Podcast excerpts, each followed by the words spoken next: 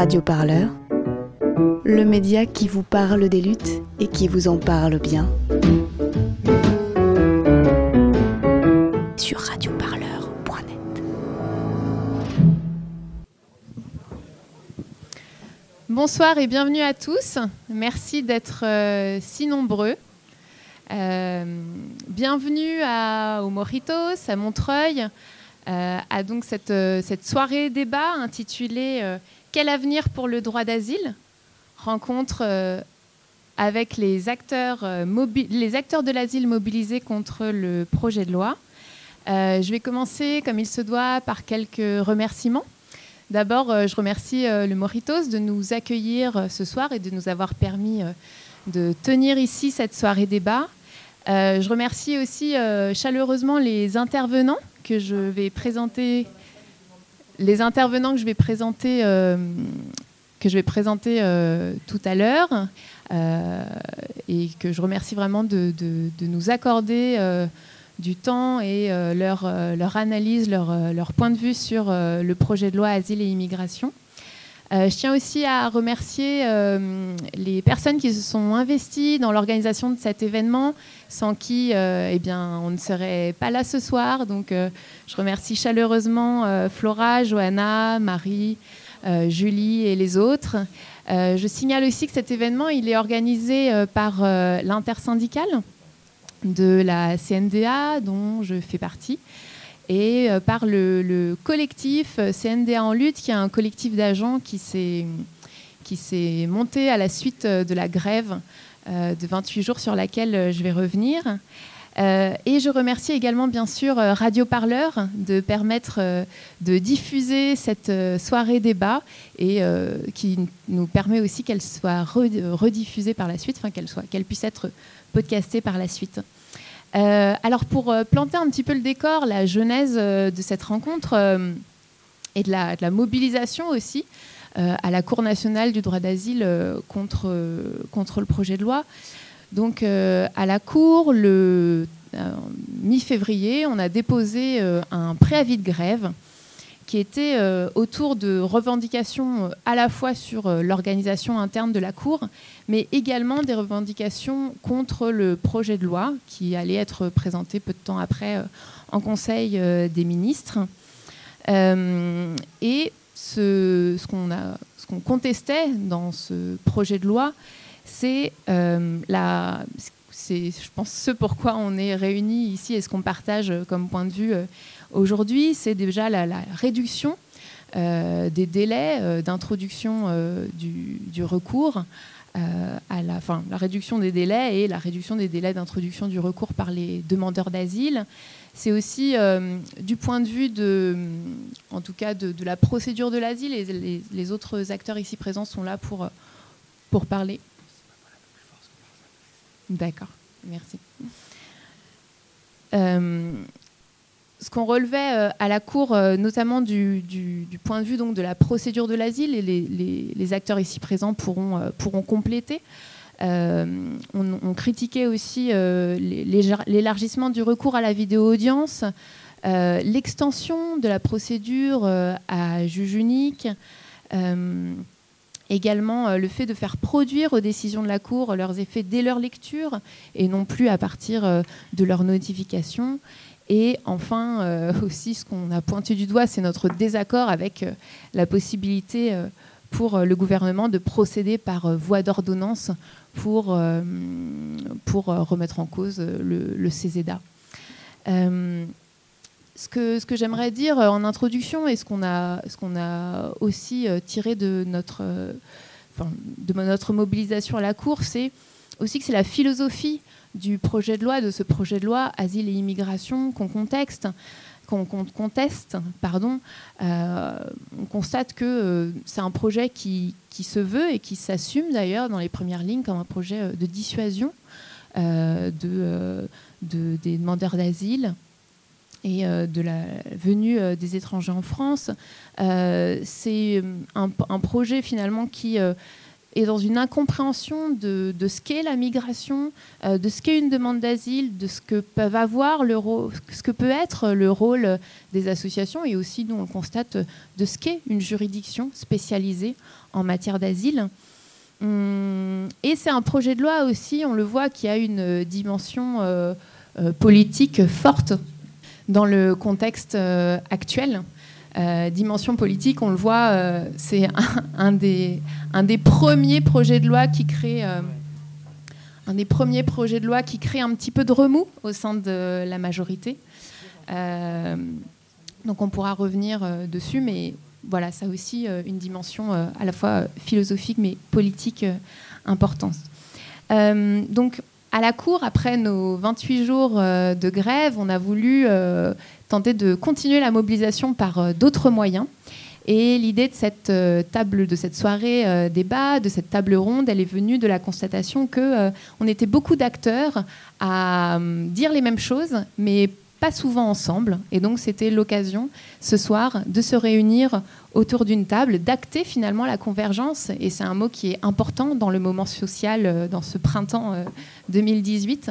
Euh, acter la convergence autour euh, euh, de cette rencontre pour donner notre point de vue sur ce projet de loi et expliquer aussi ses implications pour les demandeurs d'asile, mais également pour les, agents et les acteurs de l'asile. donc j'en viens maintenant aux intervenants à qui je vais laisser la parole. Je ne compte pas la, la, monopoliser. Euh, donc on entendra d'abord euh, Antoine de Courcelles, qui est responsable des questions asile en Ile-de-France à la CIMAD. Puis je passerai la parole à Lorraine Dubois et Jean-Charles Lallemand, qui sont officiers de protection et qui parleront en tant que représentants euh, des syndicats Asile et CGT de l'OFPRA, de l'Office français de protection des réfugiés et des apatrides. On entendra également euh, Maître euh, Feriel qui est avocate au barreau de Paris et qui est membre de l'association euh, Elena, ainsi que Violaine Carrère, qui est chargée d'études pour le GISTI, le groupe d'information et de soutien des immigrés. je propose donc qu'on fasse un tour, tour d'abord un une table ronde, un tour de table, euh, à peu près 15 minutes euh, par euh, intervenant. Et puis ensuite, on ouvrira le débat avec la salle. et j'inviterai à ce moment-là ceux qui souhaiteraient intervenir ou poser des questions à vous rapprocher, puisque nous avons des micros, mais qui sont filaires. Donc le micro ne pourra pas trop se balader. Ce sera, on vous invitera plutôt, vous, à venir vers nous. Voilà. Donc j'ouvre la table, la table ronde en donnant la parole à Antoine de Courcelles.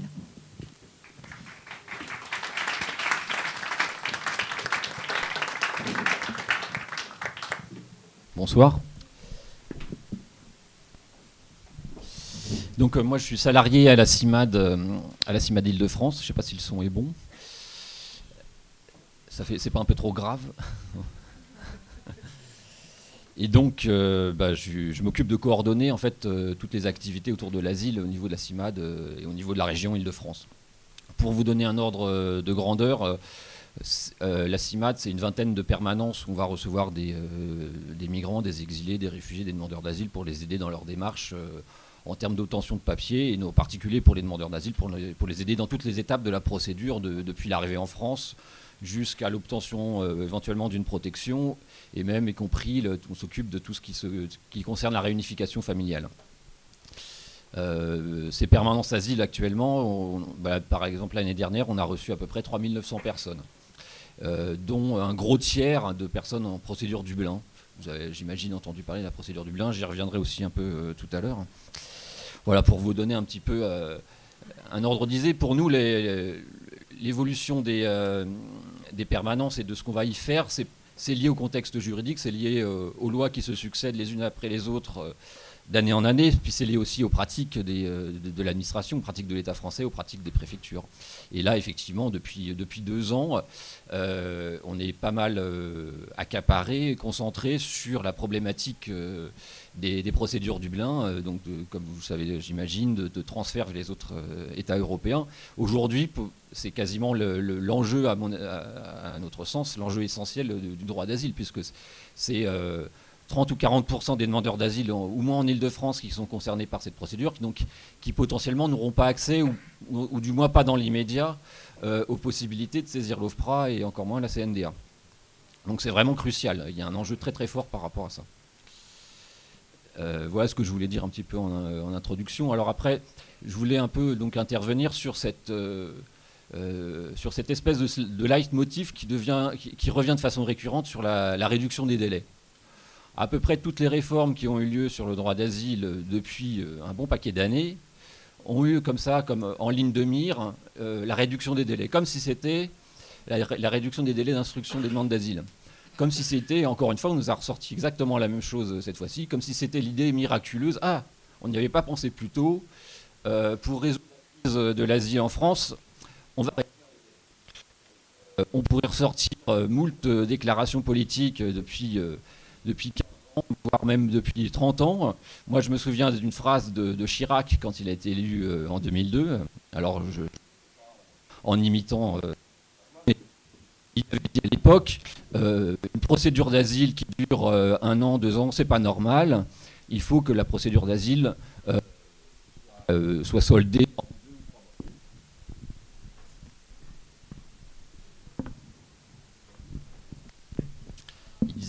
la, procédure d'asile, ça doit tenir en deux ou trois mois maximum. C'est ce qu'il disait en 2002. Euh, je me souviens aussi de, ce qui a justifié, euh, enfin je me souviens pas, mais euh, j'étais un peu trop jeune à l'époque, mais à, la fin, à la fin des années 80, au début des années 90, une importante réforme qui a consisté à supprimer le droit au travail des demandeurs d'asile était justifiée par l'accélération des procédures. À la fin des années 80, euh, les procédures d'asile pouvaient durer plusieurs années, de trois ans avant d'avoir une réponse de l'OFPRA. Et à l'époque, on avait dit bon, on va, on va tout faire en beaucoup plus court. Euh, donc c'est pas grave, on va supprimer le droit au travail des demandeurs d'asile pour rendre moins attractif la procédure. Mais euh, promis, juré, craché, tout tiendra en quelques mois. Les demandeurs d'asile n'auront pas trop à souffrir, puisque en quelques mois, leur, sort, leur, sort, sera réglé et la décision sera prise. Donc en général, à chaque fois, cette, cette réduction des délais, finalement, elle a servi de justification à la réduction en fait, des droits des demandeurs d'asile. Quasiment systématiquement. Euh, et à chaque fois, en plus, cette, cette, fameuse réduction des délais, donc ça a sorti de moyens supplémentaires pour les instances d'examen des demandes d'asile, et elle a toujours eu un, effet très éphémère. Très rapidement après, on a pu observer pendant quelques mois effectivement un raccourcissement, parce qu'on met le paquet derrière en termes de recrutement, euh, d'officiers de protection, euh, de, juges, etc. Mais en général, derrière, les délais réaugmentent. Euh, ça, s'est toujours, quasiment toujours observé. Parce qu'en fait, l'État, il est très rarement capable d'ajuster correctement et d'anticiper en fait les, moyens à disposition du nombre de demandeurs d'asile. Évidemment, le, nombre de demandeurs d'asile, c'est quelque chose qui est très difficilement euh, appréciable dans le temps. On ne peut pas euh, euh, avoir un, levier, l'État français peut difficilement avoir un levier sur les conflits qui, secouent la planète régulièrement. Mais très souvent, il réagit avec retard en, termes d'effectifs, en termes de moyens opérationnels pour, régler les choses. Mais surtout, en fait, ce qui, ce qui génère, à mon sens, une, augmentation des délais, enfin, les, les allongements de durée de procédure, c'est que les réformes successives euh, ne font que ajouter, que ne, participent à une sorte d'inflation réglementaire et procédurale effrénée en fait. Euh, aujourd'hui, le processus de demande d'asile, c'est d'une complicité euh, inouïe par rapport à ce qui se faisait dans les années 80. Dans les années 80, les, les demandeurs d'asile arrivaient, s'adressaient directement à l'OFPRA, ils allaient ensuite à la préfecture pour avoir un titre de séjour, et puis voilà. Aujourd'hui, rien qu'à lire le code de l'entrée du séjour des étrangers, rien qu'à lire la partie sur le droit d'asile. C'est monstrueux le nombre d'articles qui ont été ajoutés les uns à la suite des autres. Et euh, donc, à mon sens, toutes ces étapes qu'on rajoute les unes à la suite des autres, bon, elles ont un objectif aussi qui est de rendre plus difficile l'accès à la demande d'asile et pour la rendre plus dissuasive. Euh, mais à chaque fois qu'on rajoute des étapes, à chaque fois qu'on rajoute des procédures, bah, euh, on rajoute du coup des, des points d'embouteillage, des, des, nœuds d'engorgement. Donc, bah, si on prend l'exemple de la réforme, de la dernière réforme, qui n'est pas si lointaine que ça, puisqu'elle date de 2015, encore une fois, on a justifié cette réforme au nom de l'accélération des procédures. Et en particulier, par exemple, avec cette nouvelle notion de procédure accélérée. Procédure accélérée avec juge unique, euh, examen des recours à la CNDA avec juge unique, etc. Euh, mais en même temps, là, le, gouvernement n'a pas, trop, euh, communiqué là-dessus, le gouvernement de l'époque, mais ce qu'on oublie, oublie aussi, c'est qu'on a rajouté une étape dans la procédure de demande d'asile, une étape en amont, qui est l'obligation pour les demandeurs d'asile non plus de s'adresser directement à la préfecture pour faire enregistrer leur demande d'asile, mais de, passer par ces fameuses plateformes d'accueil pour demandeurs d'asile. Donc au fur et à mesure, comme ça, on rajoute des étapes. Donc désormais, il faut passer par une plateforme de premier accueil pour ensuite accéder à la préfecture, pour, ensuite accéder à l'OFPRA qui examine le fondement de la demande d'asile.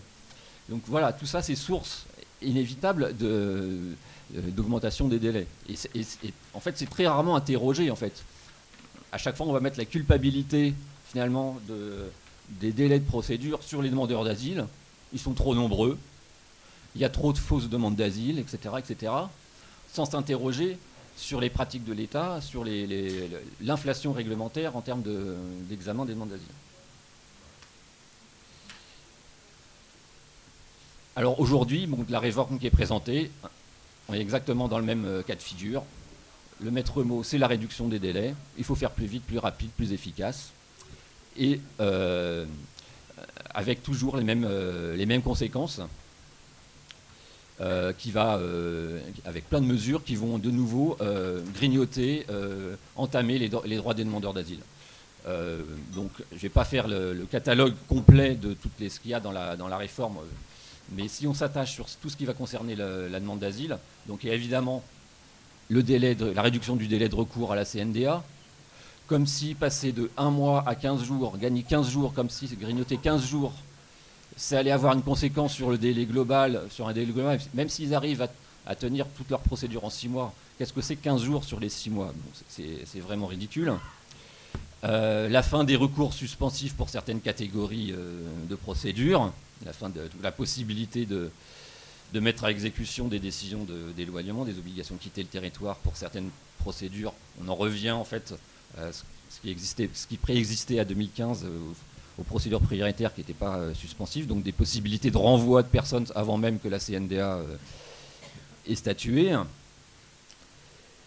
également donc la fin du, droit au maintien sur le territoire dès la notification, enfin pardon, dès la lecture de la décision de la CNDA, et non plus euh, la fin du, euh, maintien euh, lors de l'édiction, en fait, lors de la fin de l'attestation de demande d'asile et l'édiction d'une éventuelle obligation de quitter le territoire. À chaque fois, on grignote un petit peu. L'obligation pour les demandeurs d'asile de communiquer, dès l'enregistrement de la demande d'asile en préfecture, de communiquer le choix de leur langue choix qui sera opposable ensuite, c'est-à-dire difficile après pour un demandeur d'asile qui ne se sera pas fait comprendre à la préfecture qui parlait euh, telle langue plutôt que telle autre, difficile ensuite pour euh, d'invoquer euh, la langue, sa véritable langue au niveau de l'OFPRA et de la CNDA. cette notion aussi de communication des convocations de l'OFPRA et des décisions de l'OFPRA par tout moyen, donc ça, on imagine derrière ce qu'ils veulent mettre en place, c'est-à-dire des systèmes de communication par par mail, par SMS, on n'en sait rien. Enfin, peut-être que les gens recevront les décisions de rejet de l'OFPRA prochainement. S'ils ont indiqué un numéro de téléphone, peut-être qu'ils recevront un SMS leur disant que leur demande d'asile est rejetée. Euh, et on en a parlé aussi, la, généralisation, enfin l'extension de la possibilité d'utiliser la visioconférence pour les audiences CNDA. Tout ça, ça se fait au détriment. Tout ça, c'est dans le but d'accélérer euh, les procédures et dans le but, mais à chaque fois ça se fait au détriment des, euh, demandeurs, hein. donc c'est la généralisation sans forcément le consentement des intéressés. Euh, il y a aussi une, autre disposition qui est assez confuse, mais enfin qui obligera les demandeurs d'asile dès le début de la procédure à annoncer à l'avance s'ils souhaitent demander un titre de séjour pour un autre motif que l'asile entraînant une espèce de confusion, euh, j'imagine dans la tête, euh, on verra, mais euh, dans la tête des gens, mais qu'est-ce que je, ne suis pas venu pour demander une carte de séjour en tant que conjoint de français, moi je suis venu pour demander l'asile, qu'est-ce que ça vient faire là, qu'est-ce que, vient, qu'est-ce que me propose la préfecture, enfin bref, tout ça c'est en fait c'est des, des, des opérations pour pouvoir éjecter plus rapidement les gens une fois que leur demande d'asile est, est définitivement rejetée, pour ne pas avoir à réexaminer l'ensemble de la situation administrative, etc., etc. Et donc, quand on fait cette cette espèce de, catalogue, en fait, bah, on se rend compte que rien n'est imposé, n'est imposé à l'État, n'est imposé à l'administration. Rien n'est remis en cause sur toute cette succession de procédures pour, faire, pour accéder à la demande d'asile, absolument rien là-dessus. Et donc tout est à la charge des, demandeurs d'asile. Ça sera à eux de s'adapter en quelque sorte. Et à mon sens, ça n'aura que très peu d'efficacité sur, les, euh, sur les délais de procédure globaux, hein. C'est-à-dire que si on prend en compte l'arrivée de la personne, son intention, euh, la manifestation de son intention de demander l'asile et, le résultat final, parce qu'en parallèle, alors ça c'est pas dans, le, dans la réforme, mais bon, donc comme j'en ai un peu parlé, hein, euh, les préfectures jouent à fond la carte de la procédure Dublin pour dissuader les, les demandes d'asile en France. Donc c'est une explosion des procédures Dublin, mais avec des stratégies qui sont assez euh, assez incompréhensible parce que, euh, euh, je ne sais pas si vous le savez, mais en fait, la très grande majorité des procédures de, transfert Dublin échouent, échouent dans, le sens où, et tant mieux, ou dans le sens où les personnes ne sont pas renvoyées. Plus de 90% des procédures de transfert Dublin échouent. Et donc, est-ce que la stratégie en fait des préfectures, comme ils savent qu'elles n'arriveront pas à, renvoyer les 30 ou 40 000 de, Dublinés euh, vers les autres États responsables euh, de leur demande d'asile. Ce qu'elles mettent en place, qu'on a observé hein, de manière assez euh, pernicieuse, c'est ce qu'elles mettent en place, c'est les prolongations des délais de transfert, c'est ce qu'on appelle les prolongations pour fuite. Elles, disent que les personnes ne, se sont pas rendues à telle ou telle convocation pour, pouvoir diluer et, reporter à plus tard tout enregistrement de la demande d'asile en France. Et ça, c'est vraiment utilisé de manière très très fréquente par les préfectures. Et elles usent d'artifices. Des fois, on se demande si elles ne font pas exprès euh, de faire elles-mêmes échouer euh, euh, les, procédures de transfert et de, justifier des prolongations pour fuite pour empêcher toute demande d'asile en France finalement. Étant dans l'impossibilité effective de, renvoyer des milliers de Dublinés, elles, utilisent des stratagèmes pour empêcher l'enregistrement de leur demande d'asile dans les délais prévus par le, par le règlement du bien.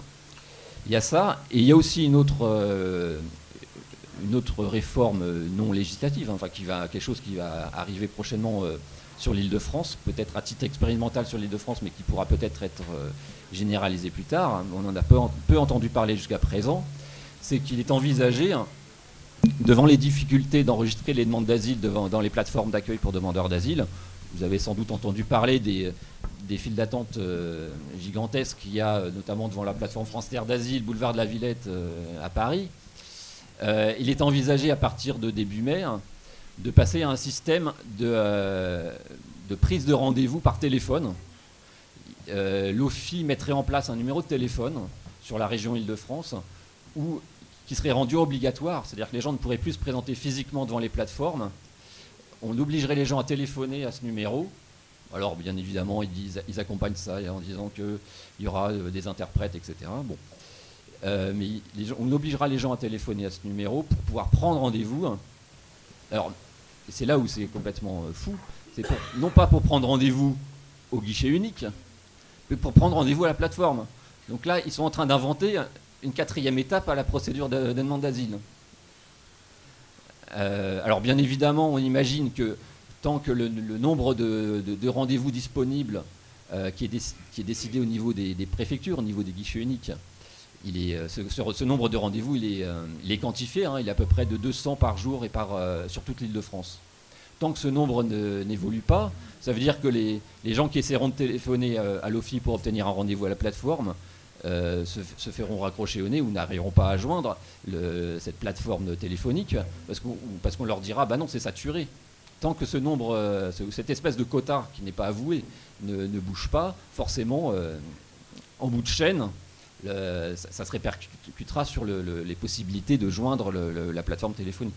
Mais bon, encore une fois aussi, d'un point de vue structurel, c'est quand même assez fou de voir que là, de, nouveau, on va rajouter une étape, c'est-à-dire que on en, est, très loin de pouvoir euh, saisir l'OFPRA d'une demande d'asile, puisqu'il va falloir téléphoner, arriver à joindre quelqu'un au bout du fil, pour ensuite avoir un rendez-vous près d'une plateforme, pour ensuite avoir un rendez-vous au niveau du guichet unique, et ensuite avoir le dossier. Quoi.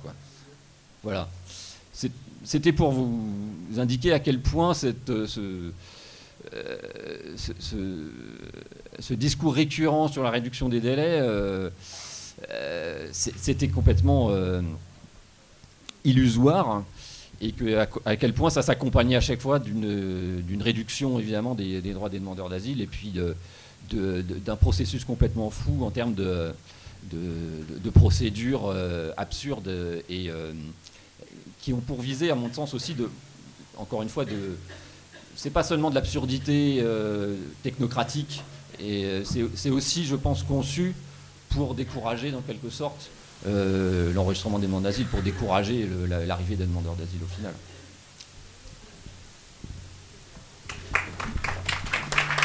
Merci.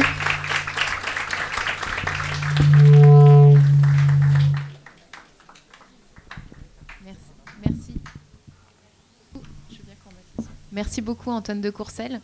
Euh, d'autant plus que euh, vous avez respecté le temps à la minute près. pas, de, pression pour les prochains.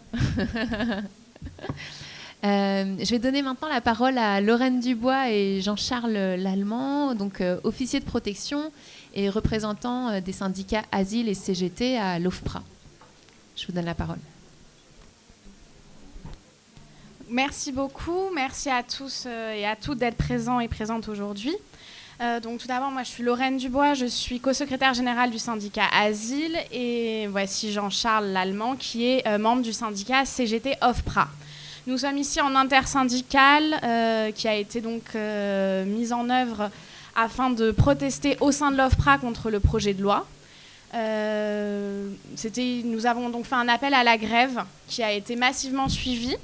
Euh, pendant une journée parce que euh, c'était vraiment une grève symbolique pour que les agents de l'OFPRA puissent manifester leur mécontentement vis-à-vis de cette loi et leur désaccord profond avec tant, les, euh, les, tant sa portée que son, sa philosophie et son fondement. donc nous nous exprimons aujourd'hui, je tiens à le rappeler, uniquement en tant que membres de syndicats. Nous ne sommes pas des représentants donc, de l'OFPRA et ce que nous disons aujourd'hui, n'engage pas, euh, pas la hiérarchie de l'OFPRA, n'engage pas notre direction. Euh, donc, euh, ce qui nous pose un principal, le premier problème qu'on a rencontré avec ce projet de loi, c'est qu'il mélange asile et immigration. Le droit d'asile, nous l'avons rappelé aux députés quand nous avons pu les rencontrer, c'est que le droit d'asile est un droit, comme son nom l'indique, il n'est pas un levier de la politique migratoire. Et en plus, son titre porte à confusion parce qu'il vise à rendre le droit d'asile plus effectif. Or, les chiffres sont sortis dernièrement concernant donc l'OFPRA, la, première instance chargée de déterminer le statut des demandeurs d'asile. Et il montre que loin d'être euh, une organisation qui serait archaïque et dépassée, nous avons atteint les objectifs qui nous étaient fixés. Nous avons traité, nous avons reçu plus de 100 000 demandes et nous avons traité 115 000 demandes cette année en 2017. Et les, agents qui sont chargés de la protection, c'est-à-dire d'éditer des documents d'état civil aux personnes réfugiées, ont, édité plus de 300 000 documents lors de l'année 2017. Nous sommes euh, euh, aujourd'hui, euh, s'il a été utile en 2015, en juillet 2015, de faire une loi qui visait à réduire les délais de l'OFPRA parce qu'ils étaient excessivement longs, il nous paraît aujourd'hui complètement indécent de demander à l'OFPRA de réduire encore ces délais qui sont actuellement la loi les prévoit à deux, trois mois, de les passer à deux mois. Nous prenons des décisions qui impactent la vie des gens, nous menons des entretiens, nous devons déterminer si les personnes correspondent à des critères qui sont fixés internationalement et au niveau européen. Nous devons amener les gens à les mettre en confiance et à pouvoir nous parler lors euh, de ces entretiens. Nous devons avoir le temps de faire les recherches nécessaires et trois mois pour déterminer en première instance le statut de quelqu'un ou le statut d'une personne ne nous paraît pas être un délai indécent. Aujourd'hui, le, délai de traitement moyen à l'OFPRA est, de 3,7 mois. Nous avons réduit notre stock, qui était aussi le gros problème, c'était le nombre de dossiers en attente de traitement a été considérablement réduit. En novembre 2017, il ne, il ne restait que 13 000 dossiers datant de plus de 3 mois, mais en réalité, la moitié de ces dossiers dataient de moins de 2 mois. Donc nous sommes euh, aujourd'hui, l'OFPRA est en capacité de répondre à l'augmentation de la demande d'asile. Pourquoi on est en capacité d'y répondre? Parce qu'on a augmenté de façon considérable le nombre d'officiers, de protection. Et c'est quelque chose, de, répondre à l'augmentation de la demande d'asile, ça passe aussi par plus de moyens. Ce que nous regrettons aujourd'hui, c'est que le ministère de l'Intérieur, qui est notre ministère de tutelle, ne semble penser que l'OFPRA ne fonctionne qu'avec des officiers de protection, qu'il n'y a pas besoin de secrétaires, qu'il n'y a pas besoin euh, de services d'appui, qu'il n'y a pas besoin d'officiers à la protection, que nous serions les seuls à pouvoir, euh, à pouvoir agir. Et nous demandons aussi donc euh, un renforcement à tous les niveaux à l'OFPRA. Ce qui nous pose aussi problème en tant que syndicat, c'est que le chiffre qui nous est fixé, qui est un chiffre de 367 dossiers devant être traités par an par, euh, par officier de protection, ce qui représente une moyenne de deux entretiens par jour avec des demandeurs d'asile, est atteignable difficilement et à coût d'heures supplémentaires non payées euh, assez dramatique. Il faut savoir que le métier d'officier de protection pèse, il y a une charge mentale qui est énorme, et que faire deux entretiens par jour est déjà en soi un exercice qui est périlleux nous raccourcir encore plus les délais viserait à faire que nos entretiens deviendraient de plus en plus courts. Or, euh, il n'est pas toujours, et il est rarement possible de déterminer en 45 minutes si quelqu'un est effectivement un réfugié ou pas, s'il a effectivement des craintes, enfin des risques d'atteinte grave dans son pays ou pas. Et donc, plus on nous demandera d'aller vite, et moins notre travail pourra être fait dans des bonnes conditions, et moins notre travail sera bon. Donc, après ce, petit. Euh, comment dire, euh, récapitulatif de l'effectivité de l'OFPRA aujourd'hui, avec un taux de protection qui est quand même à 27%. Donc non, tous les demandeurs d'asile ne sont pas des fraudeurs euh, et qui euh, passent à plus de 36% à la CNDA. Donc quand même, on a plus d'une personne sur trois en France qui demande l'asile. Qui, enfin, pour laquelle les instances chargées de l'asile lui reconnaissent des craintes en cas de retour. Donc c'est quand même un chiffre qui est enfin, qui est inquiétant sur l'état du monde, mais qui montre qu'il y a effectivement un vrai besoin de, mettre en place une politique d'accompagnement du droit d'asile et non pas de réduction du droit d'asile.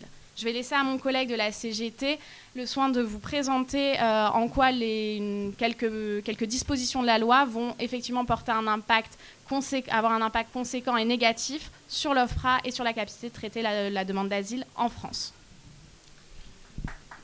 Merci Lorraine.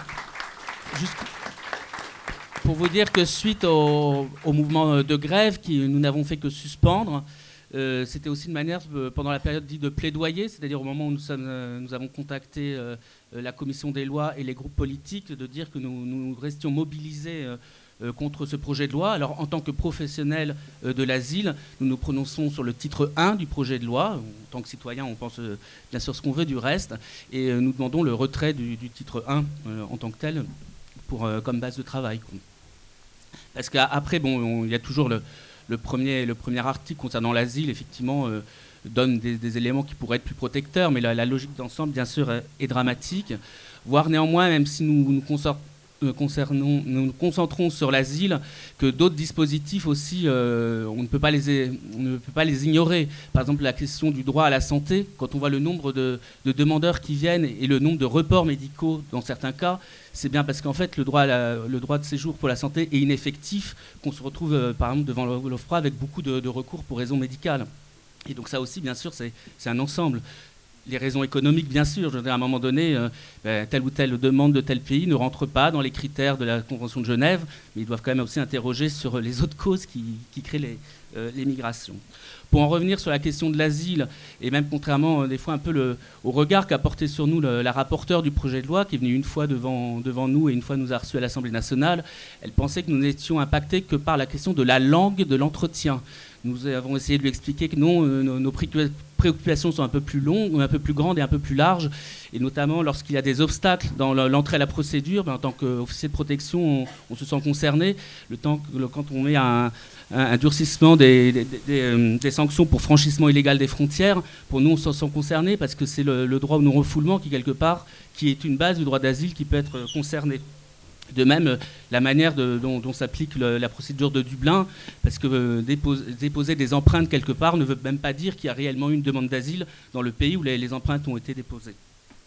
Voilà donc un peu pour montrer qu'on s'inscrit bien sûr dans l'ensemble du, parcours de l'asile et que, euh, compris, on voit notre, mission pas uniquement au regard, euh, même si c'est un des, articles sur lequel le contexte, contexte de l'opposabilité de la langue désignée dès le guichet unique Surtout qu'on voit déjà à l'heure actuelle euh, qu'il y a des, erreurs manifestes, alors qu'on doit, même compris en tant qu'OFRA dans la procédure actuelle, réintervenir, parce qu'on sent bien qu'il y a, des, choix de langue qui ont été plus, des fois plus ou moins imposés. Enfin, on ne sait pas trop dans quelles conditions se, font ces, qu'on présente les langues disponibles à l'OFPRA, puisqu'on voit après des, erreurs manifestes. Il faut savoir que la question de la langue se pose aussi sur le dossier écrit et passer de 120 jours à 90 jours, euh, alors que déjà à l'heure actuelle, on voit aussi des fois la pénurie de traducteurs, des fois il y a différents types de, langues arabes. Je veux dire, euh, être sur l'Est euh, africain et tout simplement, par, tout simplement on n'a pas eu l'arabe soudanais, mais on, a trouvé un travailleur social qui faisait arabe maghrébin. Ben oui, mais on se retrouve avec un demandeur qui nous dit bah oui, mais en fait, je ne suis pas sûr de la qualité de la traduction et on peut le trouver sur d'autres cas. Donc déjà à l'heure actuelle, on a ce genre de problème. Et passer à 90 jours va faire qu'on va avoir des, dossiers écrits de moins bonne qualité, où on aura dit aux demandeurs, bon ben, deux pages, ça suffit comme ça, on n'a pas les moyens de faire plus. Et, euh, c'est-à-dire qu'on soit ils n'auront pas tout dit, soit on va découvrir en entretien des éléments, et donc euh, on sera parti sur, euh, dans une logique d'instruction qui ne sera pas du tout la bonne. Et donc bien sûr, ça aussi, ça impacte, nous estimons, la, la qualité de, de l'entretien. Ça, c'était pour ce qui concerne les langues. Après, euh, les autres éléments, mais qui ont, été cités, euh, donc j'ai parlé des délais, les, notifications par tout moyen. Alors ça, c'est effectivement nos, y compris nos, secrétaires s'arrachent les cheveux à se demander qu'est-ce que ça va être. Euh, et c'est au final, est-ce que ça va être le SMS, le, courrier électronique, ou alors un, avis de la Poste qui dira qu'il a bien remis dans, les, dans les boîtes aux lettres du CADA et que c'est la Poste qui fera l'accusé de réception et non le demandeur lui-même. Euh, enfin, on, s'interroge beaucoup sur la, réalité et au final, pour gagner quoi? Pour gagner combien de jours sur l'ensemble du truc? Donc ça, aussi, c'est euh, lors de nos, euh, auditions avec la commission des lois, nous avons dans notre document bien sûr attaqué cette mesure. Et puis aussi parce que nous savons dans quelles conditions nous prenons nos décisions. Nous savons aussi que toute personne personne n'est infaillible, euh, parce que nous savons aussi qu'à un moment donné, nous jugeons, nous apprécions un dossier au, moment T où il a été donné, mais que toutes les pièces ne sont pas forcément dedans. Nous, sommes, contre la réduction du délai de recours euh, d'un mois à 15 jours, et même quelque part, en, droit français, la norme c'est deux mois. En, droit administratif, déjà, pourquoi c'était un, mois et pas deux? Donc, certainement, nous sommes bien sûr contre, y compris le délai de recours à 15 jours. Alors pour ça, nous, avons eu peu l'occasion de, poser des, propositions positives, comme on nous dit à chaque fois. Euh, c'est vrai que dans, on retiendra euh, dans les propositions dans les positions que nous aurions effectivement déjà la suppression de la tutelle du ministère de l'Intérieur sur l'asile, puisque nous nous appliquons non pas une politique aléatoire, mais des obligations internationales. Euh, l'autre point qui semble renforcer avec la loi et pour lequel nous voulons la suppression, c'est la liste des pays d'origine sûre. Euh, alors, parce que ça impacte la, mise en procédure accélérée, mais c'est aussi que sur le fond, pour nous, c'est un non-sens, puisque nous, devons euh, examiner chaque cas euh, selon les personnes, selon ce qu'elles ont eu à connaître. Et que, ma foi, nous nous déterminons en fonction du récit, y compris si ça relève des critères de la Convention de Genève ou des critères de la protection subsidiaire. Et que, ma foi, cette liste des pays d'origine sûre, dont on vous dit que des fois c'est l'OFPRA qui la fixe, sachez que c'est le conseil d'administration de l'OFPRA, composé de 20 personnes, dont 19 personnes qui ne sont pas de l'OFPRA. Euh, il y a des parlementaires, il y a des administrateurs. Euh, bon, il y a un représentant du personnel, non pas pour vous dire qu'il y aurait 20 personnes de l'OFPRA que ce serait mieux, mais c'est vrai qu'il n'y a même pas, a même pas notre euh, division d'appui géopolitique qui, participe à cette définition des pays d'origine sûre. En l'occurrence, nous ne cherchons pas à la, légitimer, y compris en trouvant des, bons critères ou des mauvais critères de, pays d'origine sûre. Notre, position, c'est de la supprimer.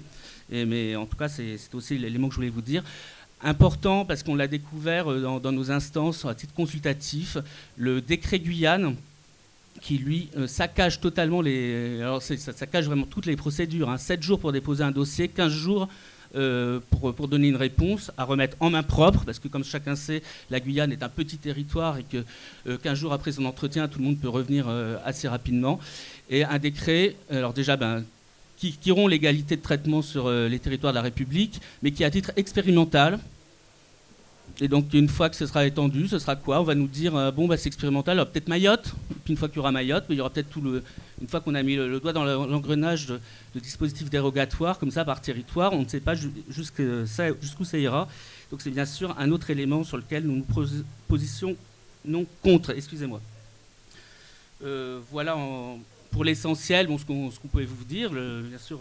Nous continuons à faire euh, notre métier euh, avec le maximum de conscience qu'on peut avoir, y compris avec des délais euh, des fois très courts pour se positionner. ben, bien sûr, nous restons disponibles pour continuer à faire des actions communes. Je sais qu'il y a une date sur le 16 qui vient avec l'entrée du projet de loi mais à l'Assemblée nationale, mais, et potentiellement d'autres dates aussi s'il y a lieu.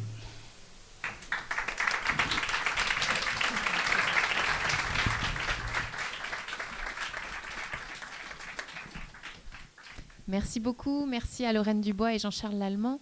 Euh, je passe à présent la parole à Maître Cathy, qui est avocate au barreau de Paris et membre euh, de l'association Elena, dont elle va sûrement nous, préciser les actions. Bonjour. Bonjour. Donc, euh, en fait, je m'appelle Feriel Cathy, je suis euh, à la Cour Je peux parler fort, mais. Allô Oui.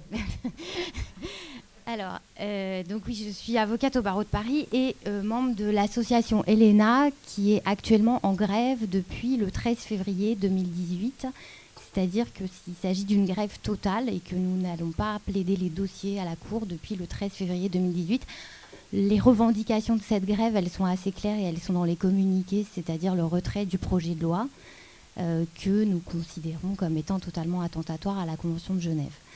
Alors depuis des mois, euh, l'intégralité des acteurs rompus au droit d'asile euh, tentent vainement et, et s'échinent à expliquer euh, au gouvernement et aux rapporteurs de loi euh, que ce projet de loi n'est pas euh, conforme à la Convention de Genève. et ce qui est inédit cette fois-ci, c'est que ce concert de critiques, dans ce concert de critiques, nous sommes rejoints par des juges. Alors je ne parle pas des juges de, des syndicats de juges administratifs, je parle des juges de l'asile qui, dans le cadre d'une association qui s'appelle l'Association des juges de l'asile, a euh, établi un communiqué de presse le 13 mars 2018 qui est extrêmement clair. Et dans ce communiqué, dans ce communiqué de presse, ils exposent leur réticence et leur désaccord vis-à-vis des dispositions sur lesquelles nous ne sommes pas d'accord, à savoir évidemment le délai de recours qui est réduit à 15 jours, on en a déjà parlé, euh, l'absence de recours suspensif pour les requérants qui sont originaires de pays tiers euh, sûrs, euh, la visioconférence qui est généralisée, parce que je tiens quand même à préciser qu'elle est déjà imposée aux, personnes qui sont originaires de territoires d'outre-mer, et que l'idée du projet de loi, c'est de l'imposer désormais à tous les demandeurs d'asile situés en métropole. Bien évidemment, on a énormément de réticences parce qu'on est dans un dans, un, dans une audience où euh, ce qui se passe à l'audience, c'est très important. Le fait que le juge puisse regarder euh, le requérant, enfin le protocole d'Istanbul qui explique euh, les modalités dans lesquelles un juge doit interroger une personne qui a été victime de persécution fait état de la nécessité pour le juge d'établir une confiance et de regarder pour que cette confiance soit établie, pour que la personne qui est persécutée puisse essayer de s'exprimer, que le juge la voit dans les yeux, c'est écrit texto dans le protocole d'Istanbul, mais on a d'autres arguments sur euh, le fait que nous sommes contre la vision-conférence, et donc les juges nous rejoignent sur ce point.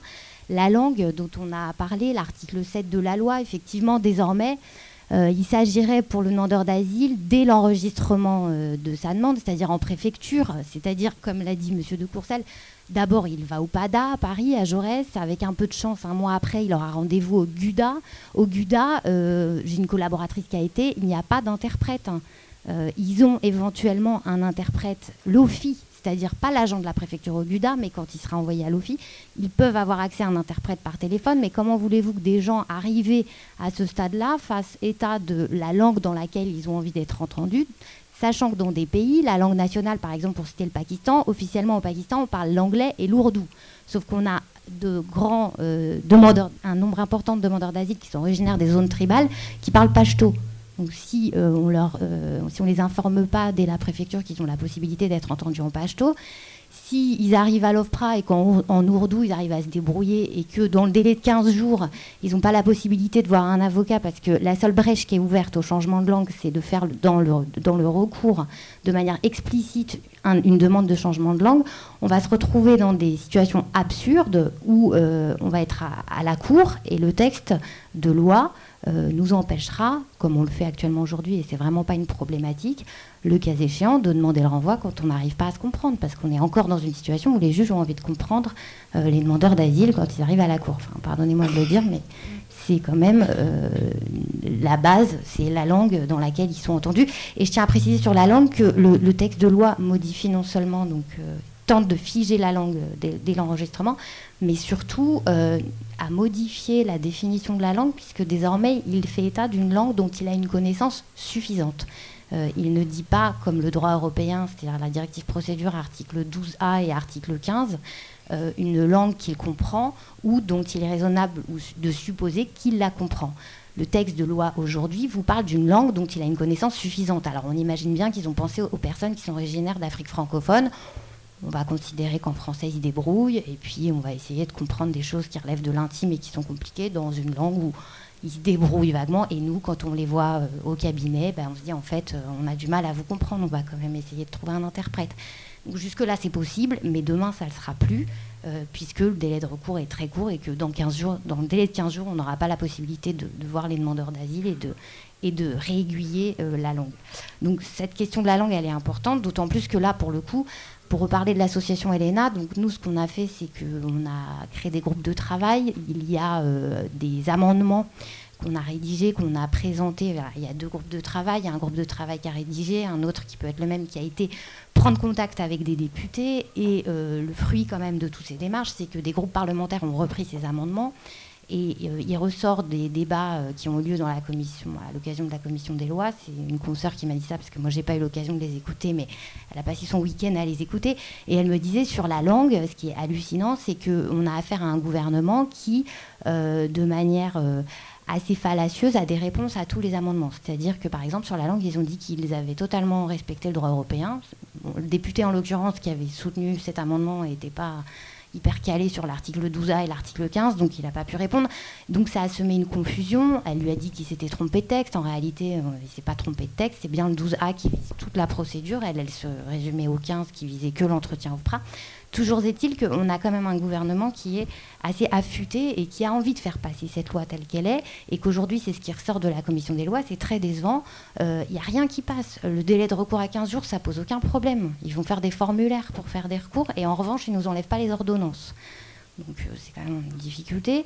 Euh, l'histoire de la langue, ils n'ont absolument pas modifié. Le seul petit, de petit amendement qu'ils ont accepté, sur la notification des décisions euh, par tous les moyens possibles, c'est de dire, et c'était une recommandation du Conseil d'État dans son avis, donc euh, rien de bien très aventurier, euh, c'est de dire qu'il faut quand même avoir la garantie que ça lui a bien été notifié. Alors en pratique, je ne sais pas ce que ça va donner devant la CNDA, parce qu'on a déjà du mal à savoir aujourd'hui quand est-ce qu'ils ont été notifiés valablement, puisqu'aujourd'hui on a déjà ce problème-là, euh, notamment sur la procédure accélérée. Euh, c'est pas rare que ce soit les avocats qui appellent les requérants pour leur dire vous avez une date d'audience, puisque je rappelle que c'est ce que dit la CIMAD, la moitié des demandeurs d'asile en France ne sont pas hébergés dans le dispositif national d'accueil. Donc, ils ont des adresses de domiciliation. Ils n'ont droit de venir qu'une fois par semaine retirer leur courrier. Et donc, euh, je vous rappelle que la procédure accélérée qui date de juillet 2015 et qui est mise en place depuis mars 2016 et qui a fait que les délais sont largement respectés. Donc, l'OFPRA nous disait 3 mois et 7.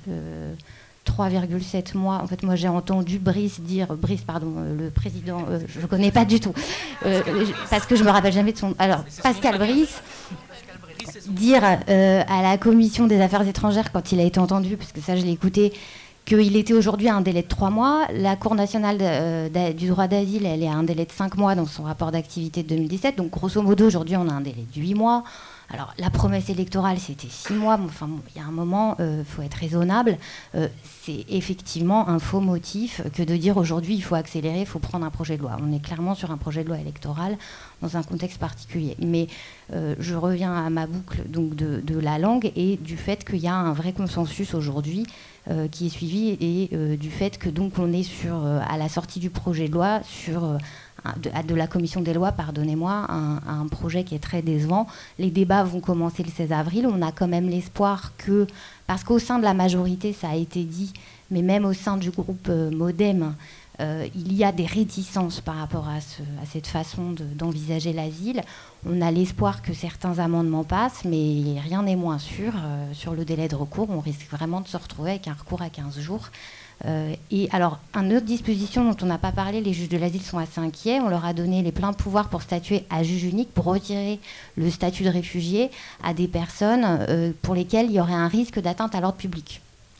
Donc voilà, ils n'ont pas trop envie de faire ça tout seuls. Euh, ils disent qu'ils sont sensibilisés aux affaires de terrorisme, mais que tout seuls, ils ne se sentent pas de juger sur des retraits de réfugiés dans des situation où on aura aussi un problème de contradictoire. Alors, pour revenir sur le débat d'aujourd'hui, puisqu'en fait, on m'avait dit de, faire un état des lieux des difficultés qu'un avocat à la CNDA peut rencontrer. Euh, en fait, avant le projet de loi, on ne peut pas dire qu'il n'y avait pas de difficultés. Il y en a déjà beaucoup. Euh, elles sont liées au fait que nous, quand on rencontre les demandeurs d'asile, alors je suis tout à fait d'accord avec ce qui se passe sur la procédure du Dublin et du coup ça a aussi un impact quand ils arrivent devant nous, c'est que on a des gens qui sont épuisés psychologiquement, on a des gens qui, euh, alors ils sont épuisés administrativement puisque la procédure du Dublin peut avoir eu pour conséquence qu'ils ont attendu entre soit 6 mois, soit 18 mois, ne serait-ce que pour faire enregistrer leur demande d'asile. Et on a donc surtout la responsabilité de tout ça avec le fait que le recours devant la CNDA, c'est leur dernière chance. Euh, et on est donc dans des situations graves. Euh, et avec cette détresse psychologique, aujourd'hui, on a une précarité qui a pour conséquence qu'on a de vraies difficultés pour en justifier. Et vous savez tous que si vous ne justifiez pas devant un juge, vous n'êtes pas cru. Donc quelqu'un qui bascule dans une situation de panique, qui a du mal à se remémorer son récit parce qu'il est euh, dans une situation de stress post-traumatique. Si vous n'avez pas le certificat médical de parcours d'exil ou du COMED ou au mieux de Primo Levi, et aujourd'hui c'est le Graal d'y avoir accès parce que c'est totalement saturé à Paris, euh, vous allez avoir du mal à expliquer que votre requérant aujourd'hui n'est pas bien clair dans ses explications. Et vous aurez beau expliquer au juge que eh bien, il ne va pas bien, il ne va pas bien, ça suffira pas. Donc la précarité, c'était ça, à mon avis, euh, le projet de loi utile, parce que la difficulté du droit d'asile, euh, comme tous les droits, mais dans celui-ci c'est très particulier, c'est que c'est soumis à un gigantesque aléa. C'est soumis à l'aléa qui est lié au profil du requérant et c'est soumis à l'aléa qui est lié à la façon dont l'instruction va être menée et à la vision de l'asile que le juge a, que le juge devant lequel ce requérant va passer. Donc un bon projet de loi en matière de droit d'asile, c'est celui qui réduit au maximum ses aléas. Et pour réduire au maximum ses aléas, il faut d'abord donner les moyens aux demandeurs d'asile d'enregistrer sa demande, de se faire suivre de manière euh, médicale et sociale. C'est pas rare de voir des gens arriver au cabinet, ils n'ont même pas la CMU parce que les personnes qui ne sont pas hébergées dans des CADA, il faut aussi expliquer qu'ils n'ont pas de, travailleurs sociaux, donc euh, ils se débrouillent pour faire les démarches. Donc euh, nous, on a quand même constaté depuis certaines années que le, travail social, il est, il est plus, alors, euh, il est plus suivi. C'est pas rare qu'on est vraiment devant des personnes qui n'ont, voilà, encore hier, euh, la personne, elle n'avait pas la CMU. Donc nous, on a besoin de certificats médicaux pour justifier de pièces, et lui, il vous dit, bah, je peux pas aller chez le médecin, j'ai pas de CMU. Donc euh, la précarité, c'est un vrai souci. C'est un vrai souci aussi par rapport à la procédure accélérée, puisqu'ils ont souvent des téléphones portables avec des numéros qui changent, puisque c'est l'ICA mobile, ça coûte pas cher. Mais la difficulté de l'ICA mobile, c'est qu'il change de numéro et que quand vous avez une procédure accélérée où on peut vous convoquer dans un délai de 7 jours, c'est le texte, vous, vous appelez votre requérant, lui, il n'a pas été chercher son courrier. Bon, bah voilà, vous pouvez, le cas échéant, si vous n'arrivez pas à le joindre, euh, lui, il peut rater son audience. Donc, on a déjà des difficultés aussi par rapport à cette accélération de la procédure, ne serait-ce que dans nos agendas. Hein. un délai de 7 jours avec un délai de clôture à 5 jours francs, bah, il, vous, il vous reste 2 jours pour faire une clôture et produire des pièces. C'est extrêmement compliqué. Euh, donc euh, sur les difficultés, encore une fois, par rapport à la précarité, bah, tout simplement le fait que la tasse est de 366 euros, qu'avec ça ils doivent euh, se loger, ensuite bah, payer la traduction de leur récit, parce que souvent ils l'écrivent dans leur langue, et puis ensuite éventuellement traduire, puisque désormais on oblige la traduction par un interprète assermenté des documents d'état civil et des documents judiciaires. Bon, il y a un moyen de contourner cette règle, mais officiellement dans le texte c'est comme ça. Le moyen c'est de dire c'est qu'il n'y a pas de sanction dans le texte et que toujours est-il que la Cour a un moyen d'instruction, si elle veut comprendre, elle peut aussi euh, faire traduire. Il y a une, décision du Conseil d'État qui dit ça. Euh, en tout cas, la précarité, c'est une vraie difficulté. Et euh, ça, ça faisait partie des difficultés du demandeur d'asile. Concernant les difficultés de l'avocat, devant la CNDA et même devant l'OFPRA, donc ça, c'est des mesures qui n'existent pas ou des mesures qui existent et qui, sont des véritables entraves au droit de la défense. Je pense au défaut de mise en place de l'aide juridictionnelle pour accompagner un demandeur d'asile à l'OFPRA. Je pense, et ça c'est fondamental et c'est juste hallucinant que personne ne veuille nous écouter là-dessus, Euh, on n'a pas d'interprète à l'AGI, hein, donc euh, pour comprendre son requérant et mettre en place ne serait-ce qu'une discussion, il faut trouver soi-même l'interprète ou il faut que le requérant qui est dans une situation difficile trouve un interprète parce qu'un avocat sans interprète, bah, ça sert à rien.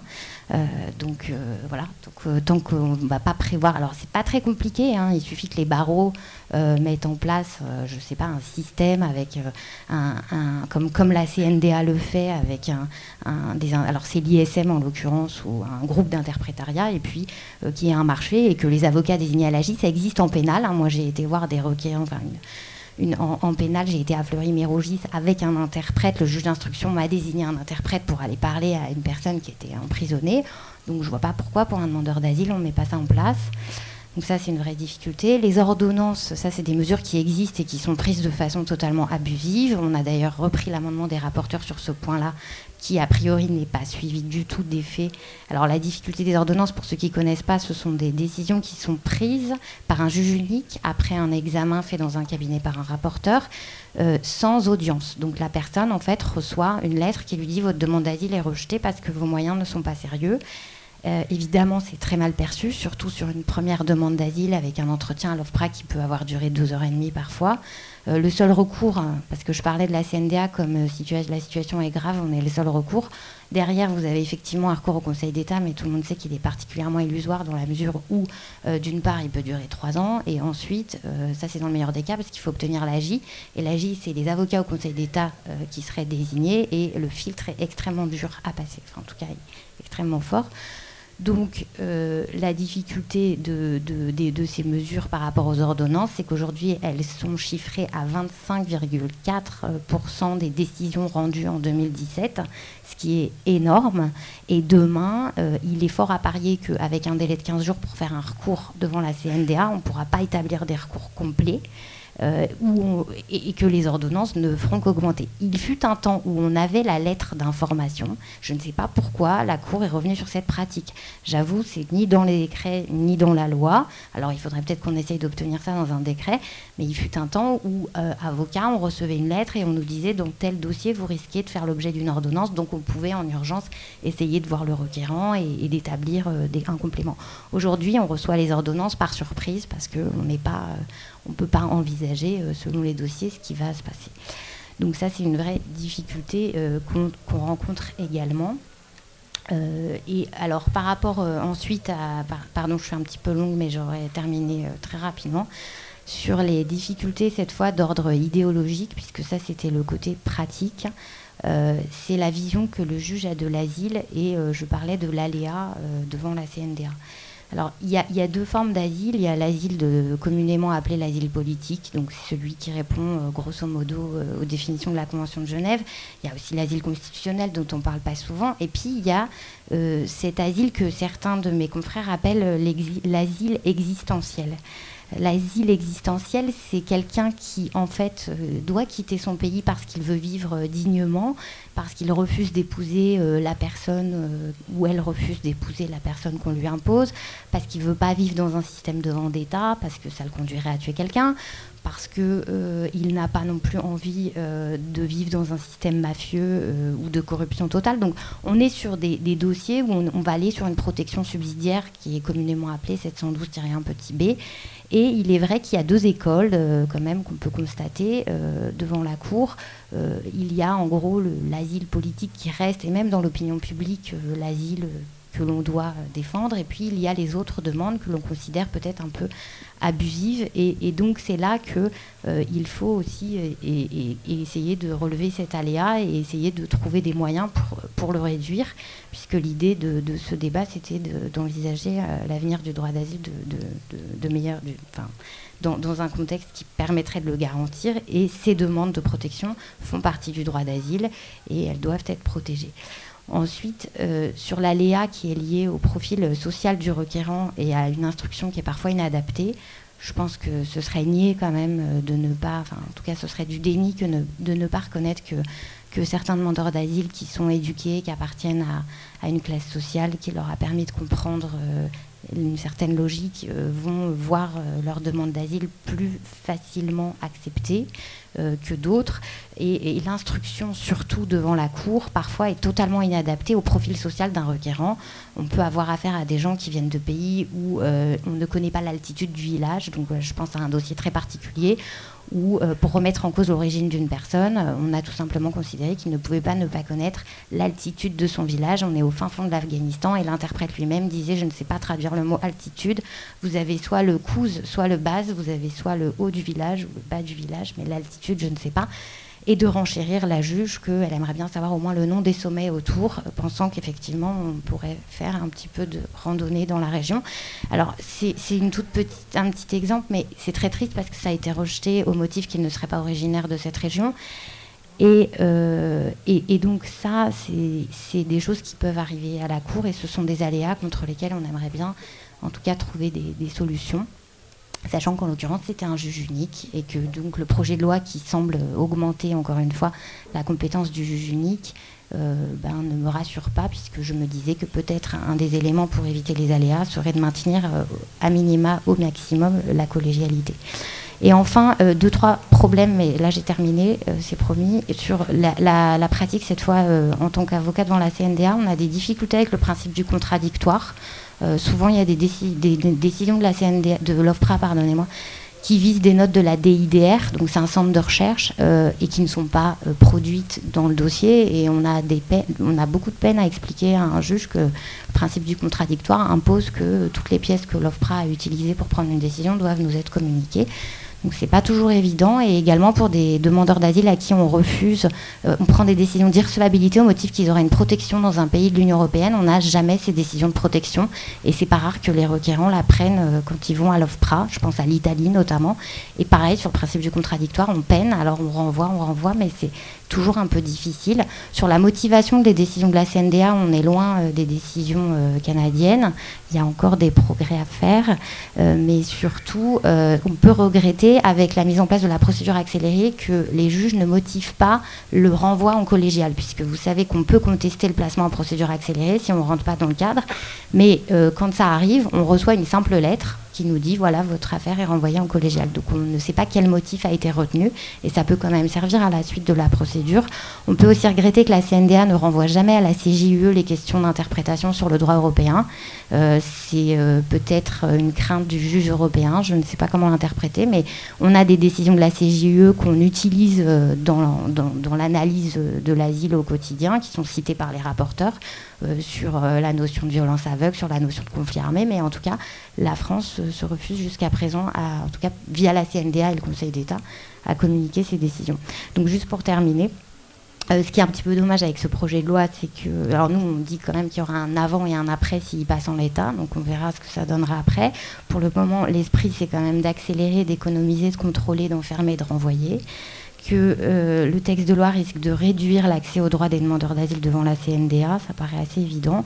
Et surtout, euh, ce qui est un peu paradoxal, c'est, euh, c'est comme ça que je vais donner la parole à Violaine, c'est que le, droit ce projet de loi aura vocation à être, remodelé dans un avenir proche, puisque le 2 avril 2016, la Commission européenne a lancé un processus de réforme du régime d'asile européen, et que le droit français aura donc à adopter ces nouveaux instruments européens en cours d'élaboration. Et donc c'est quand même un peu idiot de, prendre précisément à la hâte un projet de loi qui ne correspond pas à la Convention de Genève.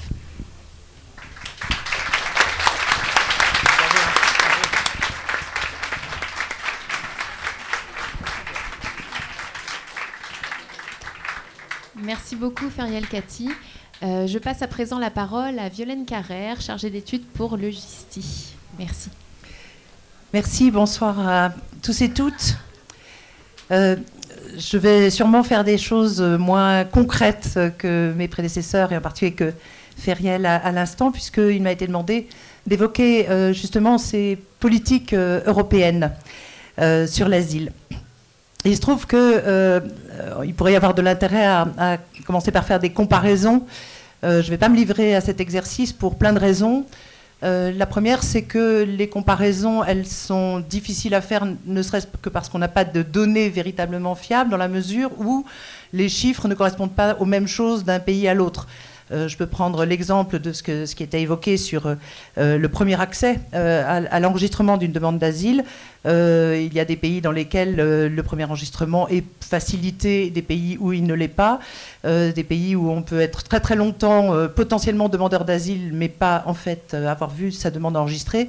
Donc c'est une chose qui permettrait pas cette comparaison, par exemple, sur ce plan-là. Et puis évidemment, il y a une des inégalités de situation entre tous les États euh, européens, ne serait-ce que par leur situation géographique, mais aussi par euh, leur euh, qualité de plus ou moins anciennement accoutumés à traiter l'asile et à avoir, qui n'ont pas de tradition d'asile équivalente les uns et les autres. Alors, première chose à savoir, bien sûr, c'est que tous les pays membres de l'Union européenne sont censés avoir signé, ratifié et introduit dans leur droit interne la Convention de Genève. Euh, sont censés respecter ce que l'Europe euh, a dit pour préciser ces différents statuts de protection internationale que sont le droit d'asile et d'autres types de protection. Le problème, c'est que les politiques européennes, en fait, sont euh, tendues entre deux pôles opposés et en fait contradictoires. L'un, c'est bien sûr euh, le respect des textes internationaux, le fait d'essayer d'harmoniser les pratiques et de faire en sorte qu'il y ait un respect euh, du droit d'asile, de l'esprit de la lettre euh, du droit d'asile. Mais dans un autre, volet, l'autre, je dirais, ambition européenne et obsession européenne, c'est de limiter autant que faire se peut l'accès sur les territoires européens ou le territoire européen de requérants et tout ça dans un cadre où la grande priorité de l'Union européenne et de tout ce qui est discuté dans les conseils euh, qui se succèdent et euh, dans les autres euh, institutions européennes, la Commission en particulier, tout l'effort est mis sur la lutte contre l'immigration dite illégale. tout l'accent est mis sur les filières de passeurs à démanteler, les trafiquants, la traite. Euh, barrer la route euh, à tous ceux qui viendraient pour des raisons euh, estimées illégitimes. Le problème, c'est que si on barre la route à des personnes qui veulent arriver sur le territoire pour demander protection, difficile de savoir si on ne barre pas de fait, en faisant cela, la route à des personnes qui seraient potentiellement des demandeurs d'asile, voire potentiellement des réfugiés. Alors l'Union européenne, euh, depuis euh, maintenant plusieurs décennies, depuis la fin des années 90, euh, au, moins, s'est engagée à tout un, régime commun, qui s'appelle le régime d'asile européen commun, RAEC pour les intimes, avec une phase d'harmonisation qui a débuté, puis une deuxième phase qui a débuté, elle, en 2008, avec un plan d'action. Au cours de la première phase, il y a eu un certain nombre de textes que les institutions européennes ont préparés et adoptés et qui donc s'imposent maintenant à tous les États membres. Euh, l'un, c'est le règlement Eurodac, apparu en 2000. L'autre, c'est le règlement Dublin que mes prédécesseurs ont déjà évoqué à plusieurs reprises, euh, qui a fait suite à une convention de Dublin. Donc le règlement Dublin, c'est 2003. Dublin, Dublin 2, pour, si vous voulez, pour dire les choses facilement. Une directive accueil qui euh, précise les conditions euh, les, normes minimales euh, d'accueil des demandeurs d'asile, c'est 2003 une directive appelée qualification qui essaye d'harmoniser les modalités d'interprétation de qui relève euh, de telle ou telle protection, 2004, et une directive procédure, 2005. la deuxième phase que j'évoquais en 2008, elle est venue dans un contexte où finalement, en fait, d'harmonisation, on voyait bien qu'il y avait de sérieux blocages avec des disparités au moins aussi importante que précédemment, sinon accrue, et des États euh, arc-boutés sur le fait qu'ils ne voulaient pas que soient reconnus davantage de droits euh, aux demandeurs d'asile arrivant sur leur territoire, qu'ils ne voulaient pas que qu'il y ait des choses qui soient trop contraignantes en termes de procédure, par exemple. Malgré tout, les institutions européennes ont quand même décidé d'essayer d'organiser une meilleure harmonisation euh, avec ce qui s'appelle le paquet asile. C'est la mode, les paquets aujourd'hui. Donc, il y a un paquet asile qui est constitué de trois directives, euh, qui sont en fait les directives déjà euh, existantes, mais revues, révisées. La directive qualification a été révisée en 2011, donc permettant en principe une harmonisation des interprétations. La directive accueil en 2013. avec quelques avancées, mais essentiellement, ce qui est gravissime, c'est une ouverture à, la possibilité de rétention des demandeurs d'asile systématisée. et puis la modification de la directive procédure en 2013 euh, avec la recherche d'une meilleure efficacité, toujours avec les mêmes ambitions, euh, réduction des coûts, réduction des délais.